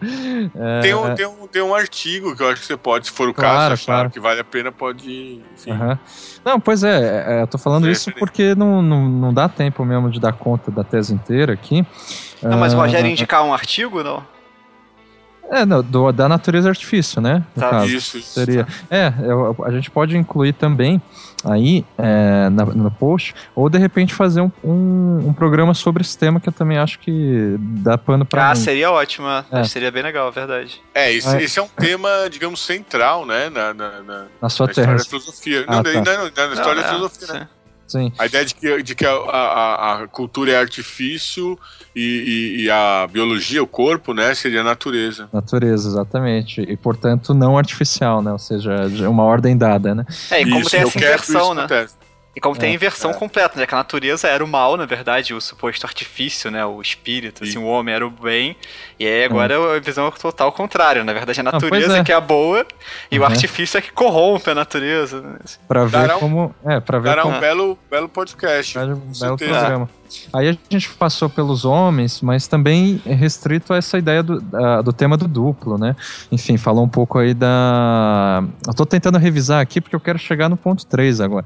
é, é, não sei se eu tô cortando muito aqui a, não, a não, onda. Perfeito. Mas é, daí no homem a gente falou lá do exemplo do clube da luta, enfim, dessa questão da, do problema da identidade, uh, do reconhecimento da identidade social, né, que, que é menos fantasmática do que a, a identidade pessoal, embora me parece que também seja fantasmática, né? enfim, é sempre um fantasma, né, a, a, a ideia de identidade. Mas aí, quando a gente entra lá na, nas obras, que é o mundo mediado, Uh, eu não sei se é porque eu pulei direto para essa parte depois eu fui ver as outras, mas me parece que esclareceu todas as outras, assim, sem deixar nenhum vestígio de questionamento, assim. Porque daí, essa ideia de estética, da experiência, inclusive, ou seja, ele passa a, a, a boa parte desse capítulo sobre as obras é, não sei se metade ou um terço chega a ser só de mostrando como que a estética é vista tradicionalmente na filosofia e tal, ou seja, mostrando elementos para dizer o que não é o que você está falando como se fosse de diferenciação, assim. Assim como no mundo, você também mostrou concepções de eterno retorno que também não dizem respeito ao do Nietzsche, né? É uma forma argumentativa, enfim, né? Que, que eu acho interessante justamente para é, já evitar essa, essas confusões. Então, quando chega na questão da estética da experiência, que eu acho interessante, assim, é, porque é, essa estética da experiência, eu acho que o Rogério pode explicar melhor o que, que se quer dizer com experiência, que experiência né, é um termo complicado também. É, uhum. Pode significar qualquer coisa, mas não é o caso. É, essa experiência significa já significativamente, né? Ou seja, experiências significativas, não é aquilo que acontece o tempo todo. Claro. Então, essa experiência, ela é, me parece regulada justamente pela intensidade estética, né? Com a qual a gente vive as experiências. Daí que Gostei tem... da definição. Muito precisa, é isso aí. É regulada pela intensidade estética.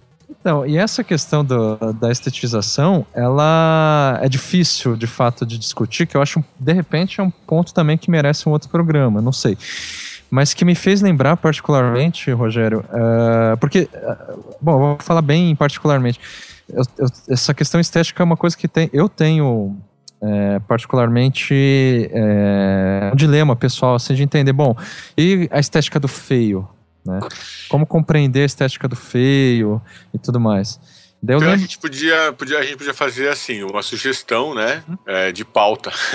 a gente pode, pode, fazer, pode fazer um programa sobre, sobre a estetização do mundo. Sim. E aí a gente faz a lição de casa, que é ler o último livro do Lipovetsky, do Serrois. Olha aí. Que se chama A Estetização do Mundo. Legal. Ele foi, ele foi lançado pela, pela Companhia das Letras neste ano aqui de 2015. Uhum.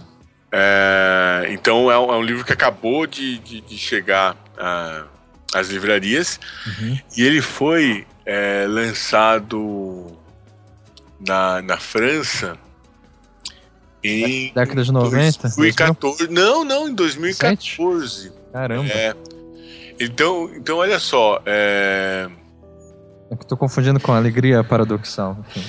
não, não ele, foi, ele foi, não, ele foi publicado em 2013. Sim. Ele foi publicado em 2013 e aí ele recebeu, enfim, um, um auxílio à publicação uh, em 2014 é, do Ministério Francês. E eu tenho uma inveja do Ministério Francês porque eles uh, dão muito dinheiro, dão dinheiro para o mundo inteiro para publicar os seus autores. Uhum. É diferente aqui do, do, do Brasil. Se puder, impede o máximo. Cobra o imposto para publicar.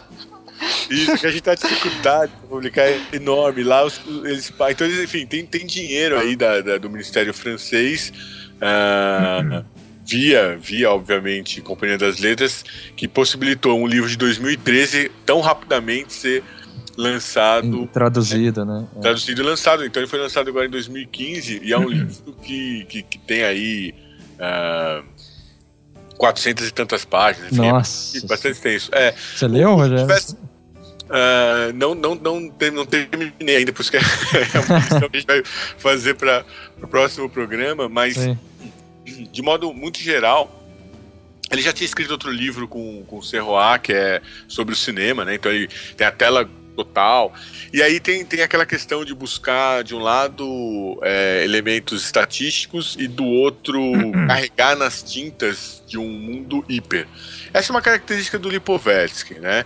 E aí ele, enfim, se aproxima do Serrois para que os dois juntos trabalhem essa questão. E aí, assim, a ideia de que tem um, um, uma expansão nos, nas últimas três décadas é, do, do, do desse, desse aspecto aí de estetização do mundo. E aí ele chama, né? O subtítulo do livro é Viver na Era do Capitalismo Artista. Então ele vai dizer Caralho. basicamente, é, ele vai dizer basicamente que o que tem acontecido no mundo nas últimas 30, três, décadas, é, três é, décadas. Uh, uma, uma, uma, uma espécie de transestética, ou seja, uh, a estetização do mundo vai permeando todas as áreas, inclusive é apropriada pelo capitalismo. Então, né? Como se isso fosse novidade. Isso, nós temos muitos autores do, do, Nós temos muitos, muitos ouvintes do mundo é, do design, né? Então ele vai se identificar muito com essa, com essa discussão, porque ele vai justamente nesse ponto. Há uma. Há uma. uma é, é, uma ênfase muito forte no estilo, na, na questão do, do, do, que é único, no design, na, na beleza. Algo próximo do simulacro do Baudrillard, assim. Sim. Agora, o que acontece? Isso, isso você tem razão, Becari. Isso já acontece desde o século XX, não há nenhuma novidade. Mas ele diz que a novidade seria o hiper. Ou seja, haveria um, um patamar nunca é, Nunca antes visto nesse país. ah, nesse universo, né? Universo. Não, você tá sacaneando. É. E aí ele vai trabalhar nessa, nessa, nessa vertente é, da, da, arquitetura, enfim, do design, do, do, do dos estilistas. Da, então ele diz, né, que nós estaríamos justamente no oposto do Fordismo, né? Então o Ford era fazer o mesmo carro, né? Você podia escolher a cor que você quisesse, contanto que fosse preto, né? Então você faz é, sem o mesmo modelo de carro, uma única cor, porque aí você barateia o preço e todo mundo vai ter o produto. Hoje seria o contrário. Né? Isso. Hoje é. seria o contrário. Todo mundo faria é, exatamente o, o diferente. Uhum. É, todo mundo faria uh, o, o, que fosse mais próximo da experiência única, singular, para dar, enfim, a, a, diversidade, as cores, enfim, tudo ali ligado ao consumo de massas. Mas é, aí ele vai para um outro caminho. Eu, eu, eu não, não, não, trabalho nessa, nessa perspectiva, porque, de certo modo, a sociologia tem a, a, a Tendência. Tendência, é. Eu, eu quase disse mania. Tem uma inclinação, uma leve inclinação. Isso, uma inclinação a, a, a, a sempre trabalhar, digamos, os, os efeitos né, no indivíduo como sendo resultados de ações orquestradas é, para manipulá-lo, dominá-lo, ou enfim, fazê-lo. Aliená-lo, né? Isso, aliená-lo, ou fazê-lo viver ah, do modo que, que se quer. É, claro que, que, que há esse movimento, é inegável que há, mas me parece também que há um outro, que são os movimentos de resistência, que são os movimentos de jogo, em que a gente adere a algumas coisas, mas não a outras, em que a gente, por exemplo, é, legal, vamos, vamos, vale a pena você aderir a uma determinada marca de tênis, mas se não, não, não dá para você aderir a ela, vamos aderir usando um tênis pirata que imita a marca. Pois é, é que... forma de jogo. Ou então do tipo, não vou usar né, esta marca de tênis porque assim eu me posiciono estilisticamente ou politicamente é, até, né? Politicamente diferente. É. Mas é, é, eu acho interessante como o Rogério ele se coloca não exatamente contra isso, porque me parece assim que é, essa inclinação aí da, da sociologia, ela acaba relevando é, a, ou vamos dizer assim subestimando, me parece, justamente a experiência estética do, individual das pessoas. Isso, assim, e é dessa estética individual que eu, que eu trato. Exatamente, ao, é ao, ao, definir experiência no sentido que o Larossa também define. Então, é, experiência não é o que nos acontece, não é, não é o que acontece. Né? Experiência é o que nos acontece. É aquilo que você disse um pouquinho antes como sendo algo significativo. Uhum. Então, por exemplo, duas pessoas ah, têm uma mesma. vivem uma mesma situação ou seja, acontece uma mesma coisa. A, a experiência pode ser significada de maneira muito diferente. Sim. Quer dizer, sei lá, você tem um acidente de carro ou você faz um voo de avião. Né? Para uma pessoa que talvez viaje sempre, é, é, é, aquilo lá foi tão insignificante que em, em duas semanas ela vai esquecer. Uhum. Mas talvez para a pessoa que foi a primeira vez, aquela experiência seja um, um fator marcante para ela e, e, e vai ter um significado grande. Sei lá, uma pessoa que viaja desde pequeno, talvez não tenha grandes uh, questões sobre isso, mas talvez aquela pessoa que teve uma, uma determinada história de vida e conseguiu, depois de muito sacrifício, enfim, chegar a uma condição que propiciou viajar para um outro país, essa experiência pode ser uma experiência mais Mar... significativo. É. E o, o, complicado é que no, no viés sociológico parece que mede as duas experiências aí que você falou com uma mesma régua. Né? Tipo assim, que é o capital, que vai propiciar, sei lá, uma, é, algum tipo de sensação para umas pessoas e, e para outras outro tipo de, de, de, de, sensação. Mas eu acho que um exemplo bem é, incisivo que, inclusive, Rogério, eu não sei por que você não colocou na tese. Porque eu lembro desse exemplo numa aula que eu tive com você e que ele também consta no seu livro sobre Machado de Assis. Que é um exemplo do Machado de Assis, daquele conto A Causa Secreta. Que, que, que, era uma aula que eu lembro que a questão estética foi tratada, né? Mas é uma estética perversa, digamos assim. Que Isso. o conto é basicamente assim, um, um, médico, né, que ele é, aos olhos alheios, ele parecia uma pessoa tranquila, né? Quer dizer. Ele nem é médico, ele nem é médico. Ah, não é médico. É mais interessante, não. Ele é, um, ele é um capitalista, né? Sim. E aí o médico é o que narra a história. Ah, é. O Fortunato, é, que é, o, é, é, esse cara. É, é justamente Fortunato. É. Ele é sádico. Mas assim, aos olhos alheios, ele parece uma pessoa assim altruísta. Ele não deixa de ser uma pessoa altru, altruísta no fim das contas. Ele ajuda os doentes e tal, só que ele tem umas manias, né, particulares de, por exemplo, dar bengalada lá nos, no, nos cachorros. Uh, entre, ele gosta de, de, de tratar, é, de cuidar, né, já que ele não é médico, uh, dos caras, dos cáusticos, né, ou seja, aqueles doentes que que é, se, sofreram queimaduras, né? E, ou seja, ele tinha um prazer, no fim das contas, isso ao, ao longo do conto é, vai sendo revelado aos poucos, né?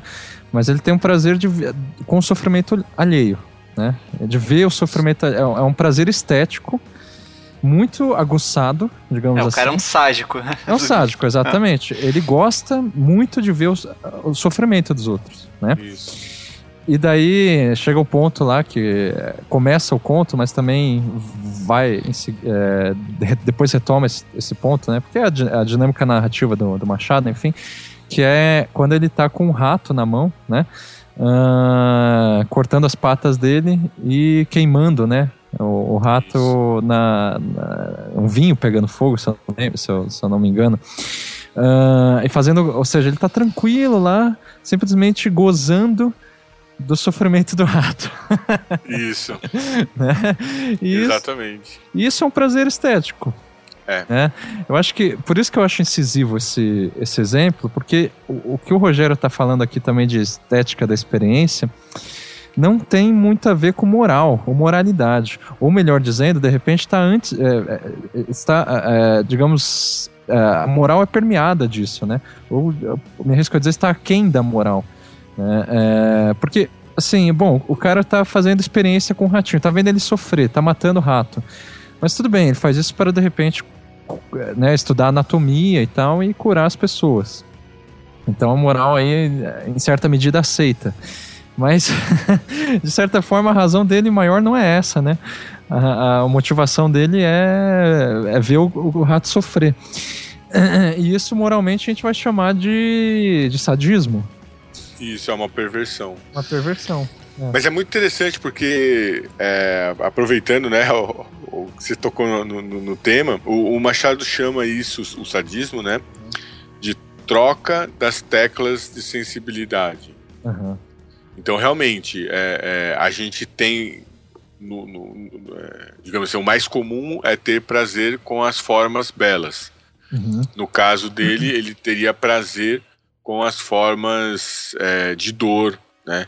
Só que o, o, que o Machado faz no, no, no, num certo momento é embaralhar um pouco isso, mostrando que quando a gente assistia a uma peça de teatro, uh, enfim, a uma, a uma ficção, que, né, num certo sentido, num certo grau, a gente também teria é, uma... O sadismo, né? Isso. Isso, um sadismo. E como o Machado não, não, não é um sujeito, não é um moralizador, né? Ele é um moralista no sentido de estudar a moral, uhum. mas é um moralizador. Ele, ele vai mostrar como esse, esse prazer das sensações pode vir de onde menos se espera, né? Que eu acho que é o que você está pontuando aí, que de fato me parece ser o, o mais importante na dimensão é, da experiência estética. Sim. Por, porque o que tende a acontecer é também uma, uma, uma, diferenciação social, dizendo que, por exemplo, as pessoas que têm uma experiência estética são as pessoas que têm condições de fruir uma obra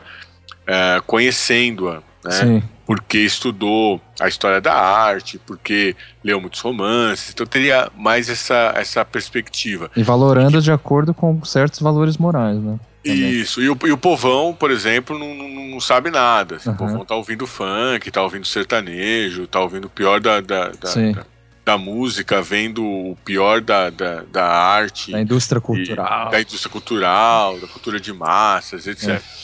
É, e, aí a questão justamente é, é, é mostrar que a, a experiência né, estética estaria ali permeia, né, seria assim experimentada, vamos dizer assim, por qualquer um, isso, é. isso, em qualquer em qualquer âmbito, quer dizer, é, são a, a, a, a, obra, né, não precisa ser especificamente uma determinada obra para causar essa experiência estética, porque a gente estaria o tempo todo vivenciando essa experiência no trato com o mundo. Uhum. Então é a experiência culinária, né, do gosto, é a experiência visual, né, que é cotidiana, uhum. é a, a, a, sonora, né, auditiva, enfim, são os sentidos mesmo, são as sensações que nos causam uh, esse contato com o mundo, né? Uhum. Então, o contato com o mundo já é um contato cuja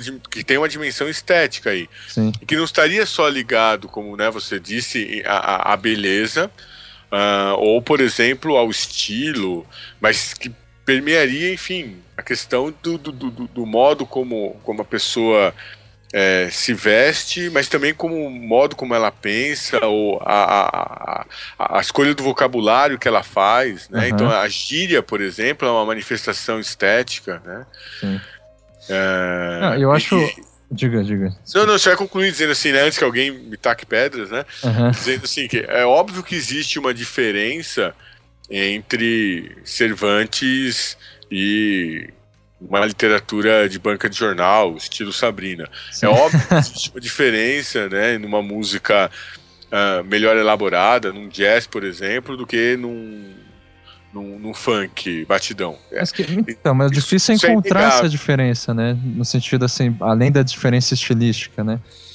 Porque... É, é, não, não, existem, existem, existem diferenças mensuráveis, né? Por uhum. exemplo, você pode dizer uh, sobre a, a, variação melódica, sobre a quantidade de notas, sobre o arranjo uh, instrumental, sobre o tempo, enfim, você pode estabelecer uma série de elementos de, de, de ordem técnica uhum. é, muito objetivos uhum. para mostrar, por exemplo, que, que, que, existe uma diferença, porque às vezes parece que, que, que a gente cai num. Né, você tem que tomar cuidado para não cair num relativismo total. Né? Dizer, não, sim, mas essas diferenças que você está falando mensuráveis, elas quem, já foram. É, o Adorno deu conta de todas elas, né? Tipo Sim, assim. não, não, eu, eu, ia fazer uma brincadeira, né? Eu ia fazer uma brincadeira, eu ia dizer, eu ia dizer assim. É, a gente precisa relativizar o relativismo, né? Sim, sim. Sim, boa. Porque, ah. porque, porque, é, porque, assim, existem, existem diferenças. É, e eu concordo com você, né? Não só. É, é antes, antes de, de Adorno, outros já fizeram e depois dele também. Mas a questão é que sempre se fez essa diferenciação em nome nome de uma de um valor. Sim. Um valor. E, aí, e, aí, se faz essa diferenciação para dizer o seguinte: esse é melhor, aquele é pior. É, de um valor é moral. É isso, esse não, é, é. E, e, na perspectiva que eu adoto, você tem, você tem razão, Becari. Não há, não há essa, essa distinção, porque o que eu estou observando é justamente a experiência. E aí seria, seria essa questão de, de, de ir para além do bem e do mal, né? Quer dizer, de se colocar num, num, num patamar que ignorasse a moral, portanto, a moral, né? Sem perspectiva moral, para mostrar que a experiência estética vai ocorrer em todos os lugares, que ela pode ocorrer com, com determinadas obras, e aí aproveitando o gancho, né, do, do exemplo que você deu do Machado, uhum. inclusive com as coisas feias que causam dor, sofrimento, e por aí vai. É, para deixar mais claro isso, que eu acho que essa é a questão interessante que você falou no, desse exemplo, que é, eu, vou, eu, vou, exagerar nas tintas aqui. tipo assim, hoje, né, tem um pessoal aí que tipo fala, ah, é, tem que tomar cuidado aí com esse negócio de bandido bom é bandido morto, né? Uh, de, de, enfim, de ir nas ruas contra a corrupção e tal, porque né, a gente tem que ser mais humano, por exemplo, e tal. E eu não estou defendendo o contrário. Mas é inegável que todo mundo, assim. É, é, bom, eu vou fazer a generalização aqui porque eu estou exagerando nas tintas, né? Uh, todo mundo já se sentiu. Já teve algum prazer estético, alguma fruição estética de ver um filme no qual o vilão sofresse. Ninguém pode negar isso. Tipo, sabe, é, alguém pode falar, não, eu sou uma, uma pessoa mais íntegra, mais humana, e, e eu não. E, toda, e esses filmes hollywoodianos que você tá falando, em que o, o, o, vilão sofre, eu sou o cara que vou lá e, e compadeço com o vilão. então você é uma pessoa mais mais pura, né? Você é uma pessoa que, mais sensível, né? Porque daí você vê o vilão lá sendo morto e tudo mais no filme, mesmo sabendo que é ficção, você é uma pessoa que se compadece com ele porque você acha que a Nossa, solução. Você é, é cristão solu... até vendo filme. Só. É, não, mas aí que tá. Eu, eu, eu tô falando do caso do cara que vai falar que bandido, assim, bandido bom não é morto. Você precisa dar os direitos dos, dos, dos, dos, bandidos e tal. Veja, eu não tô defendendo, obviamente, o que o bandido bom tá. é bandido morto, mas a questão que da experiência estética que permeia a todos é essa, que vai, vai, vai mostrar essa contradição. O cara que, Correto. Né, o, cara, o cara que vai defender que, que vai, enfim, ah, é, ser contra a corrupção já passou por um momento da vida que foi uma experiência estética que fruiu de algum aspecto corrupto. Sim. É, elas são contraditórias, é, sim. Entendeu? Não, mas a, sim, sim, sim. Não, e a, e a, e a maior parte da, da não sei se é a maior parte, mas eu conheço muitas pessoas que reclamam da corrupção, uhum. é, no fundo, com uma mágoa muito grande por nunca ter sido corrompido, né? que gostaria. É, porque o sujeito passou a vida inteira esperando a oportunidade de. Mas, mas eu, eu vi, tá, tá, tá circulando no Facebook agora, uhum. é, uma, uma, uma imagem fantástica. O sujeito colocou uma placa. É, colocou na placa do, do, do, do carro dele uma, uma sacola plástica encobrindo a, a, a, a placa, justamente porque ele está em, em, dia de rodízio, né? Então, para não ser é, flagrado. Ou seja, praticando uma corrupção ali, né? Isso. Em cima, da, em cima da, do, do saco plástico tem um, um adesivo fora Dilma, né? então é, é, muito interessante. É porque pretensamente é a questão da corrupção. E aí, o que você está falando é muito importante, porque, por exemplo, qual, qual, qual um dos problemas que ocorre hoje, e as redes sociais são são é, ajudam, contribuem muito nesse tipo de, de argumento falacioso. O uhum. argumento está da seguinte forma: é, há, há, corrupção no, no, no, no, PT, né? Isso é, é ninguém Negável, nega. É. Negável, todo, né, o, o, próprio, o próprio partido reconhece isso. Então há corrupção no PT. Então a, a, a o que se faz é, é o, tem corrupção no PT, logo PT é corrupto, logo todo governo é corrupto, logo eu odeio a corrupção, logo eu que odeio a corrupção, odeio todo o governo e quero todos fora. É, quando, por exemplo, diz assim, não, mas eu acho que, a, que, o, que houve uma eleição e que a, a, a presidente foi eleita e que ela tem legitimidade e legalidade para permanecer no cargo até o seu final, alguém diz assim: Ah, então quer dizer que você é a favor da corrupção. Aí você Podia diz, passar direto para lá, então você é mal. Isso, exatamente. Aí você diz assim: veja bem, ser a favor né, da, da, da, da continuidade é, de, de, de, democrática, né, de, democrática de, de, uma pessoa que, que, que, até agora não tem nenhuma acusação uh, formal nem não formal sobre corrupção relativa a ela. Né? Você querer que a pessoa continue exercendo o seu a sua função para a qual foi democraticamente eleita não te coloca como sendo favorável à corrupção. Então, petistas, antipetistas, enfim, é, to todos, de modo geral, uh, se não são contra a corrupção, dizem que são. Sim. Ninguém vai dizer que é, que, que é favorável. É, mesmo aqueles que cometem, eu nunca vi ninguém defender a corrupção. É, seria o mesmo que defender o câncer, né? É, exatamente. exatamente. Então, o sujeito, o sujeito que é corrupto, ele diz: olha, eu fiz uma coisa que eu não devia fazer e eu vou pagar por ela. Pelo é. menos é, é, mais ou menos isso. E agora, claro, se você perguntar para ele se ele pode ser o que, que ele prefere, ele prefere escapar. Todos eles preferem escapar.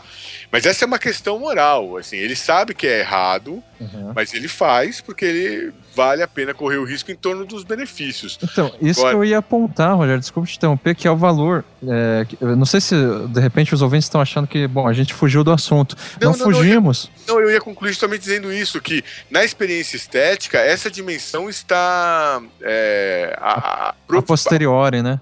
E tá afastada, tá, tá, tá, tá, por um momento suspensa. E aí eu ia citar o, o, caso mais típico, que são os filmes do Tarantino, né? Se você pensar sim, sim. no Django, ou mesmo no Kill Bill, ou mesmo no Bastardos Inglórios, uh, todos eles criam uma situação para que o espectador se identifique com o que sofreu e deseje a vingança do outro com requintes de crueldade.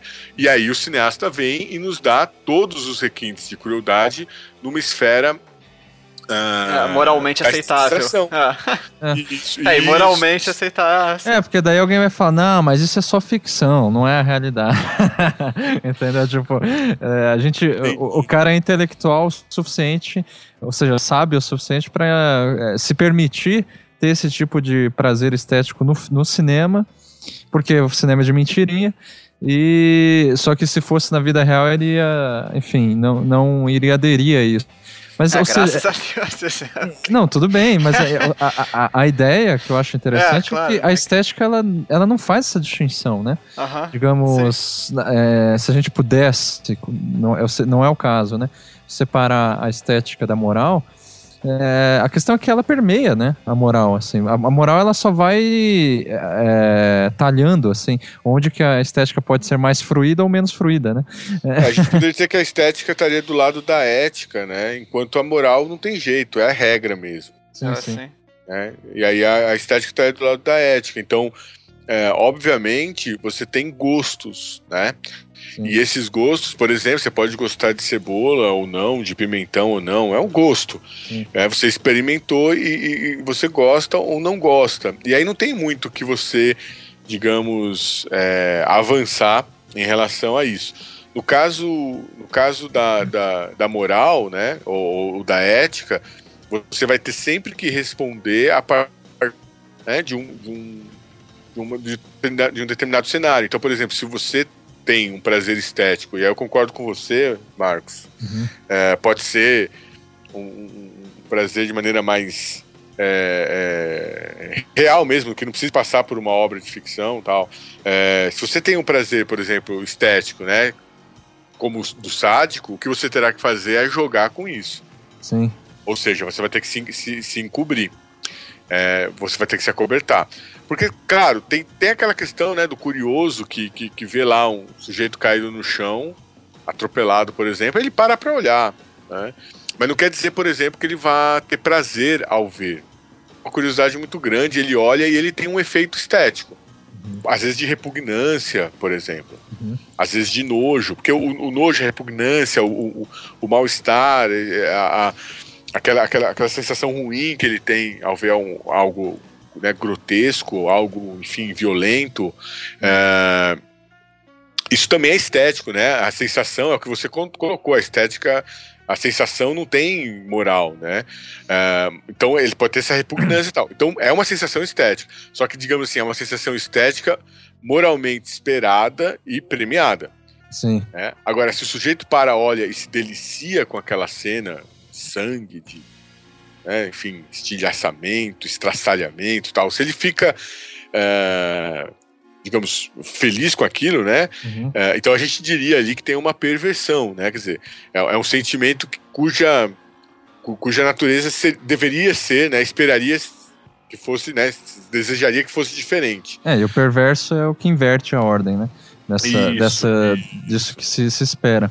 Mas eu digo isso. que a importância que me parece nessa reflexão é que tem autores, inclusive que você bate ali na sua tese, que colocam a, a, moral ou essa ordem esperada como aquilo que precede e é, organiza e controla os gostos morais. Perfeito. Né? A gente, bom, dando nome aos bois é Bourdieu. Né? Quando vai falar da distinção, vai falar que o gosto, o conceito de gosto para o Bourdieu é, uma, é um efeito, né? uma consequência Isso da, de uma ordem é, moral instituída. E, e você inverte isso, né, um pouco na sua, na sua tese, falando que, assim, não, não é que tá isolada da, da moral, né, é importante que se diga isso, eu acho. Mas Estaria é... ancorada no acaso. Exatamente, ou seja, a é, moral é, me parece que vem... causal, assim, né, do tipo, uma é, é tá antes da outra, uma cria a outra, né? Isso normalmente não faz Exatamente. É, e eu até me parece, me corrija, Rogério, se, se, se eu entendi errado, que a moral ela vem meio que a posteriori, assim, em relação ao gosto. Em que sentido? Você, você se delicia, de repente, com, é, sei lá, alguma coisa perversa. Uh, o sangue e tudo mais. Aí depois você, é, digamos, cobre isso ou não cobre, enfim, de acordo com valores morais. É, eu, eu, é, é, isso mesmo, é isso mesmo. Na verdade, os valores, os, os valores morais seriam como a régua, né? Uhum. Então, você, você é, é, pode até não fazer, deixar de fazer por conta da, da, da, da regra. Mas na maior parte do, do, do, caso, eu, pelo menos nesse sentido fecho com o Machado, né? Na maior parte das vezes, as pessoas fazem. Sendo moral ou imoral, elas fazem. A questão é, é como é, apresentam isso ou como simulam isso ou dissimulam isso. Por isso que o tema da, da, da, dissimulação é tão caro ao Machado. Porque na verdade é isso, as pessoas dissimulam. Então, por exemplo, é, vamos nos manifestar porque somos contra a corrupção. Isso é dissimulação pura. Ninguém, ninguém move uma palha, ninguém move uma palha por conta da, da, da, da, da corrupção. Ninguém. Não, acho que é nesse, nesse exemplo faz, okay, faz, faz sentido, mas, o, mas ah, a minha questão eu quando eu falei um a moral. adesivo pro meu carro. Né? Gente, mas quando eu falei da moral, da moral era mais uma questão assim de que o, de, o, próprio, o próprio sentimento, o próprio sentir, ele na verdade já aparece para você moldado pelos valores também, não tem entendeu, um sentir antes e depois um valor, né? De certa maneira, é isso Mas a do, questão até é, psicanalítico, assim. Então, mas, mas a questão exemplo, é em que pessoas... medida que esses valores morais, desculpa, enfim, é, eles também não são estéticos, sabe? Mesmo que eles acabem moldando. Sim, a, mas eles pessoa. criam, exatamente. Eles criam é, formas de você sentir o seu sentir, se eu posso chamar assim. Não, mas, é, ah. Mas entendendo que eles são estéticos, a gente vai dizer, bom, a estética guia e norteia a estética, quer dizer, é meio redundante. É, eu acho que essa é a questão, tipo, se colocar. É, é a gente entende é, que a estética precede a ética ou o contrário, né? É, o, o que então, que... não, na minha cabeça nenhum precede o outro. é, é... Eu, acho, eu, acho que, eu acho que a moral, não só ela é a posteriori, como na verdade é, é, é uma, é, uma, é uma régua mesmo, que eu, eu não vejo a moral como sendo formativa. Eu acho que as pessoas jogam com ela. Eu acho que não só ela vem a posteriori, como ela, ela, ela estabelece uma forma de jogar. Por exemplo, uh, ninguém que eu conheça jamais ouvi ninguém dizer a favor da pedofilia. Todo mundo é contra a pedofilia. Só que eu não vi ninguém mover, por exemplo, uma palha para julgar uh, os, os uh, religiosos envolvidos em pedofilia.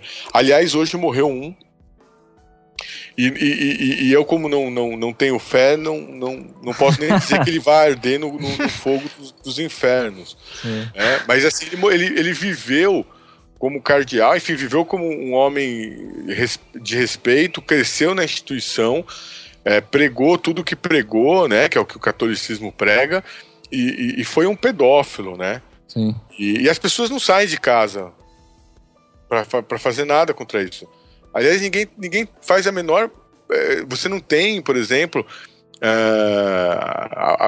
de modo geral, assim, manifestações contra isso. Você tem pequenos grupos que, enfim, se mobilizam para tentar expor, mas também faz com interesses. Né? No fundo, a questão é essa, por exemplo, ninguém é, aponta a falta do outro, a falha do outro, se não for por interesse próprio. É isso que, de certa forma, é, eu aprendi estudando a moral. É, as pessoas sempre se movem por interesse próprio. Então, é, mas o contra-argumento seria tipo falar, não, é, às vezes elas não têm consciência da moral que foi que moldou de repente esses interesses próprios. E eu acho é, é perigoso esse tipo de. Ah, enfim... mas é que realmente acho que tá entre essas duas questões, esses dois argumentos, porque eu entendo o que o Rogério falou, concordo, sim, porque obviamente tem uma dimensão da moral que é exatamente essa, né? Ou seja, eu não posso eu sei, eu uhum. penso certas coisas e eu sei que num, num, dado momento eu não posso falar aquilo porque né, tá, uhum. a vida é um jogo, perfeito.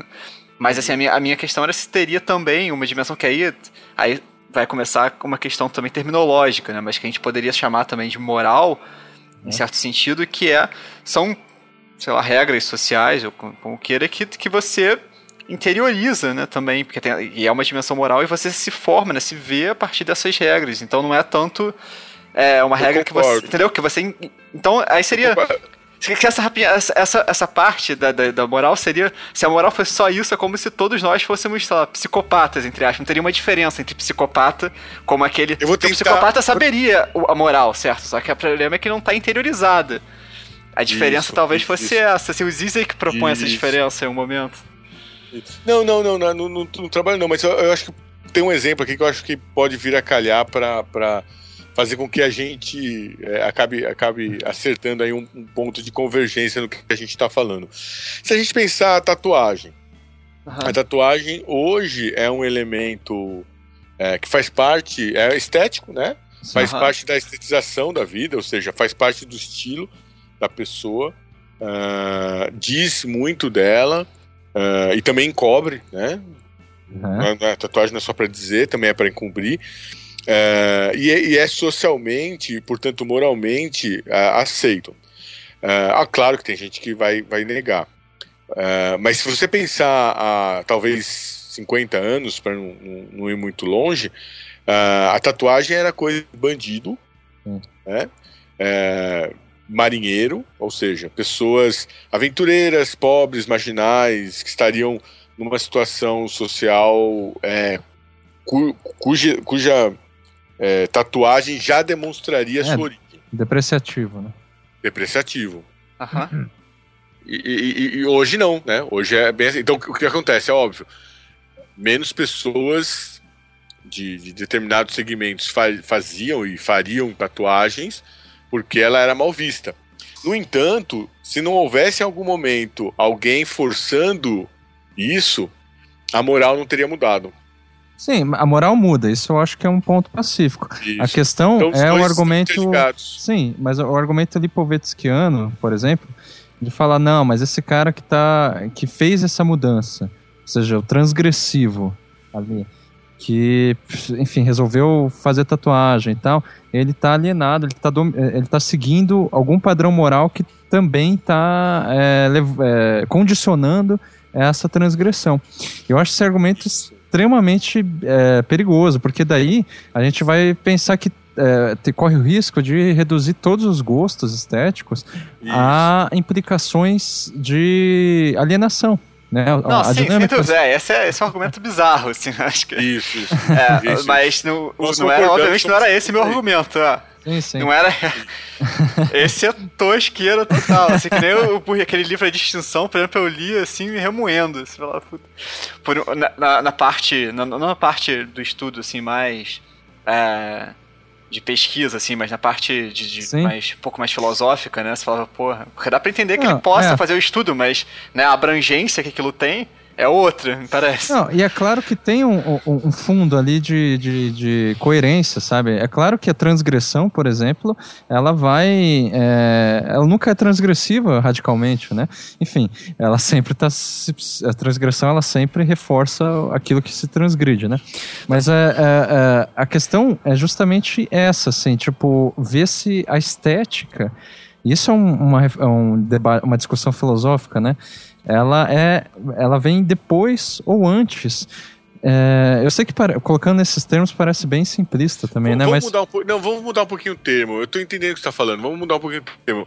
A gente poderia dizer o seguinte: a estética ela aparece no conjunto, né? Digamos do, do, do, do das existências, né? Uhum. Como um valor menor.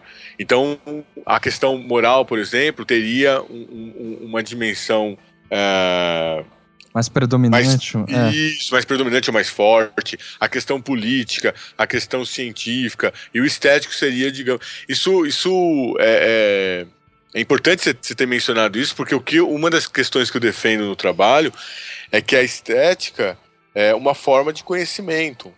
Porque você tem várias maneiras de lidar com o mundo, né? Você tem o um conhecimento filosófico, que é basicamente reflexivo, você tem um conhecimento científico que é experimental, né? Que é, enfim, empírico. e você tem um conhecimento, por exemplo, religioso, que é, é epifânico, né? Uma, é uma revelação, e você tem um conhecimento estético. Esse conhecimento estético é, é pela sensação. Né? Uhum. Então a gente teria, a, a, o que eu coloco é o conhecimento estético ele tem tanto valor como qualquer outro. Uh, principalmente porque ele não está desvencilhado dos, dos demais, né, das demais formas de conhecimento. Uhum. E aí eu acho que nesse sentido, é, Becari, tal, talvez uh, uh, o, o, o, estético seja aquele que apareça, não sei se primeiro, mas que apareça, digamos, é, mais facilmente disseminado. Uhum. Por exemplo, é mais fácil uma criança de dois anos é, fruir uma, uma, uma, música, um desenho, uhum. né, um audiovisual, assim, uma relação com o audiovisual, por exemplo, que aí você. Estou citando esse exemplo porque você percebe ali a, a, a, o, efeito, o efeito estético, porque você percebe o efeito da sensação. Uhum. Então mais fácil uma criança de dois anos, por exemplo, ter manifestar isso do que um, um, do que, por exemplo, conseguir chegar a um conceito abstrato. Sim. Seria exercício do pensamento. É, e, e, de fato essa criança.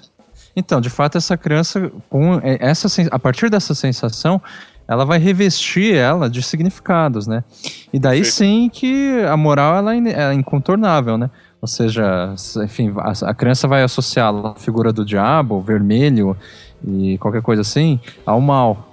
Mas por quê? Porque daí tem uma questão moral, quer dizer, é, é culturalmente disseminada. Se culturalmente for disseminado esse valor, senão é, ela pode ter uma outra percepção.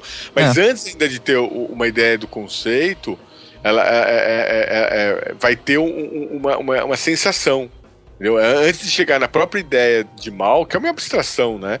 Vai ter uma sensação. O que eu quero dizer, por exemplo, você consegue assustar uma criança de dois anos com uma determinada imagem é, um monstro gritando, por exemplo, Sim. você consegue causar medo na criança. Uhum. Sensação. Uhum. Mas você não consegue, por exemplo, transmitir a ideia de mal. Essa ideia vai, vai demorar mais tempo para vir. Sim. Tô dizendo isso para quê, né? Assim, onde que eu quero chegar com isso? Não é porque é primeiro, segundo, tal, não é essa, essa, essa questão para mim, por exemplo, não é importante. Mas para mostrar, por exemplo, que um, a sensação é uma forma de conhecimento e obviamente a gente vai também utilizá-la para traduzir outras formas de conhecimento. Mas dois, assim, ela é uh, o, o, digamos o meio mais é, presente na nossa relação com o mundo. É, é, no fundo é isso. Por isso que eu coloco a, a, a estética no, no, no, no espaço de destaque. Sim, sim. É, no espaço de destaque. Ela é mais presente. A gente não pensa com a mesma frequência com que a gente está, digamos, é, é, inserido na, na, na, de forma sensorial no mundo. Uhum. a, gente, a, gente, a gente tem, tem, tem que ter condições para parar e pensar e refletir. Tem que ter. Não que a gente não faça isso, mas tem que ter condições para, por exemplo, parar e julgar, fazer uma avaliação né, de valor de alguma coisa.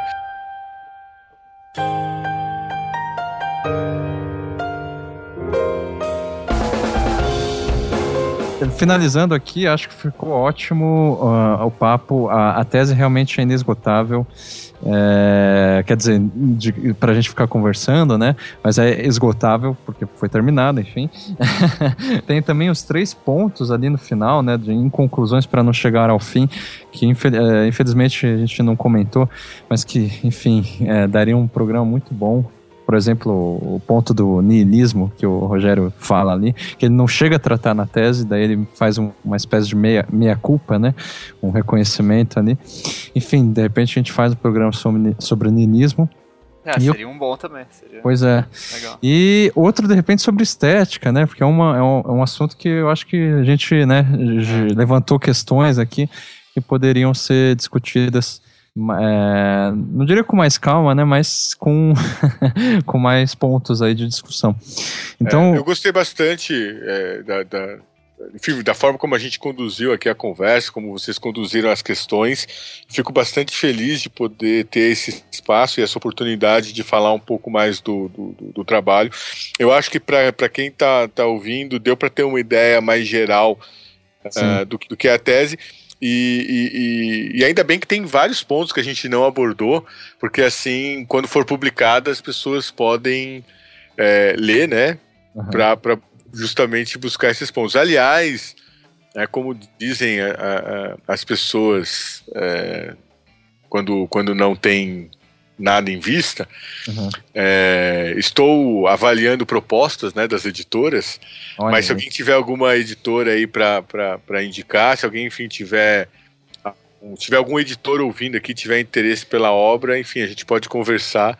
Sem porque... dúvida, eu, eu, recomendo fortemente. Eu ah, acho que isso certeza. tem que ser publicado, enfim. É, houve a, é isso, houve a recomendação, né, para publicação. E aí eu gostaria, enfim, de, de, de, de publicar de uma forma é, interessante, né, porque pudesse dar uma visibilidade uhum. a, a ela, né. Uma distribuição é, razoável e tudo, é. né? Isso, é, seria isso, ótimo. Alguém Espero ver publicado logo, rápido. Alguém tem contatos com. Não, porque depende muito da natureza do que a gente escreve, né? Tem alguns trabalhos, por exemplo, que são muito acadêmicos, então a gente foca em editoras, editoras acadêmicas. Mas, mas, não é muito o caso, eu acho, sabe? O, não, o texto do, do Rogério é bastante uh, assimilável eu digo isso assim, generalizando, né? Mas não tem nada de eh, academicismo, sabe? É realmente algo que é, me parece muito, assim, bem-vindo em editoras grandes. É, daria para chegar para um público mais cultivado, né? Então... Sem dúvida. Eu acho que isso seria excelente e imprescindível, inclusive. Rogério, muito obrigado pela participação de novo aí, uh, pelas duas horas aí de conversa. Peço desculpa por isso também, mas sempre rende, né? Prazer. É. Pois é, Rogério, obrigado. Foi, foi ótima conversa. Daniel, Marcos, enfim, foi um prazer. Queria agradecer mais uma vez o convite, a, a possibilidade. Sim. E, e foi uma tarde bastante agradável. E espero para que quem nos ouça, né, seja tarde, manhã ou noite, enfim, Sim. seja também prazeroso como foi fazer.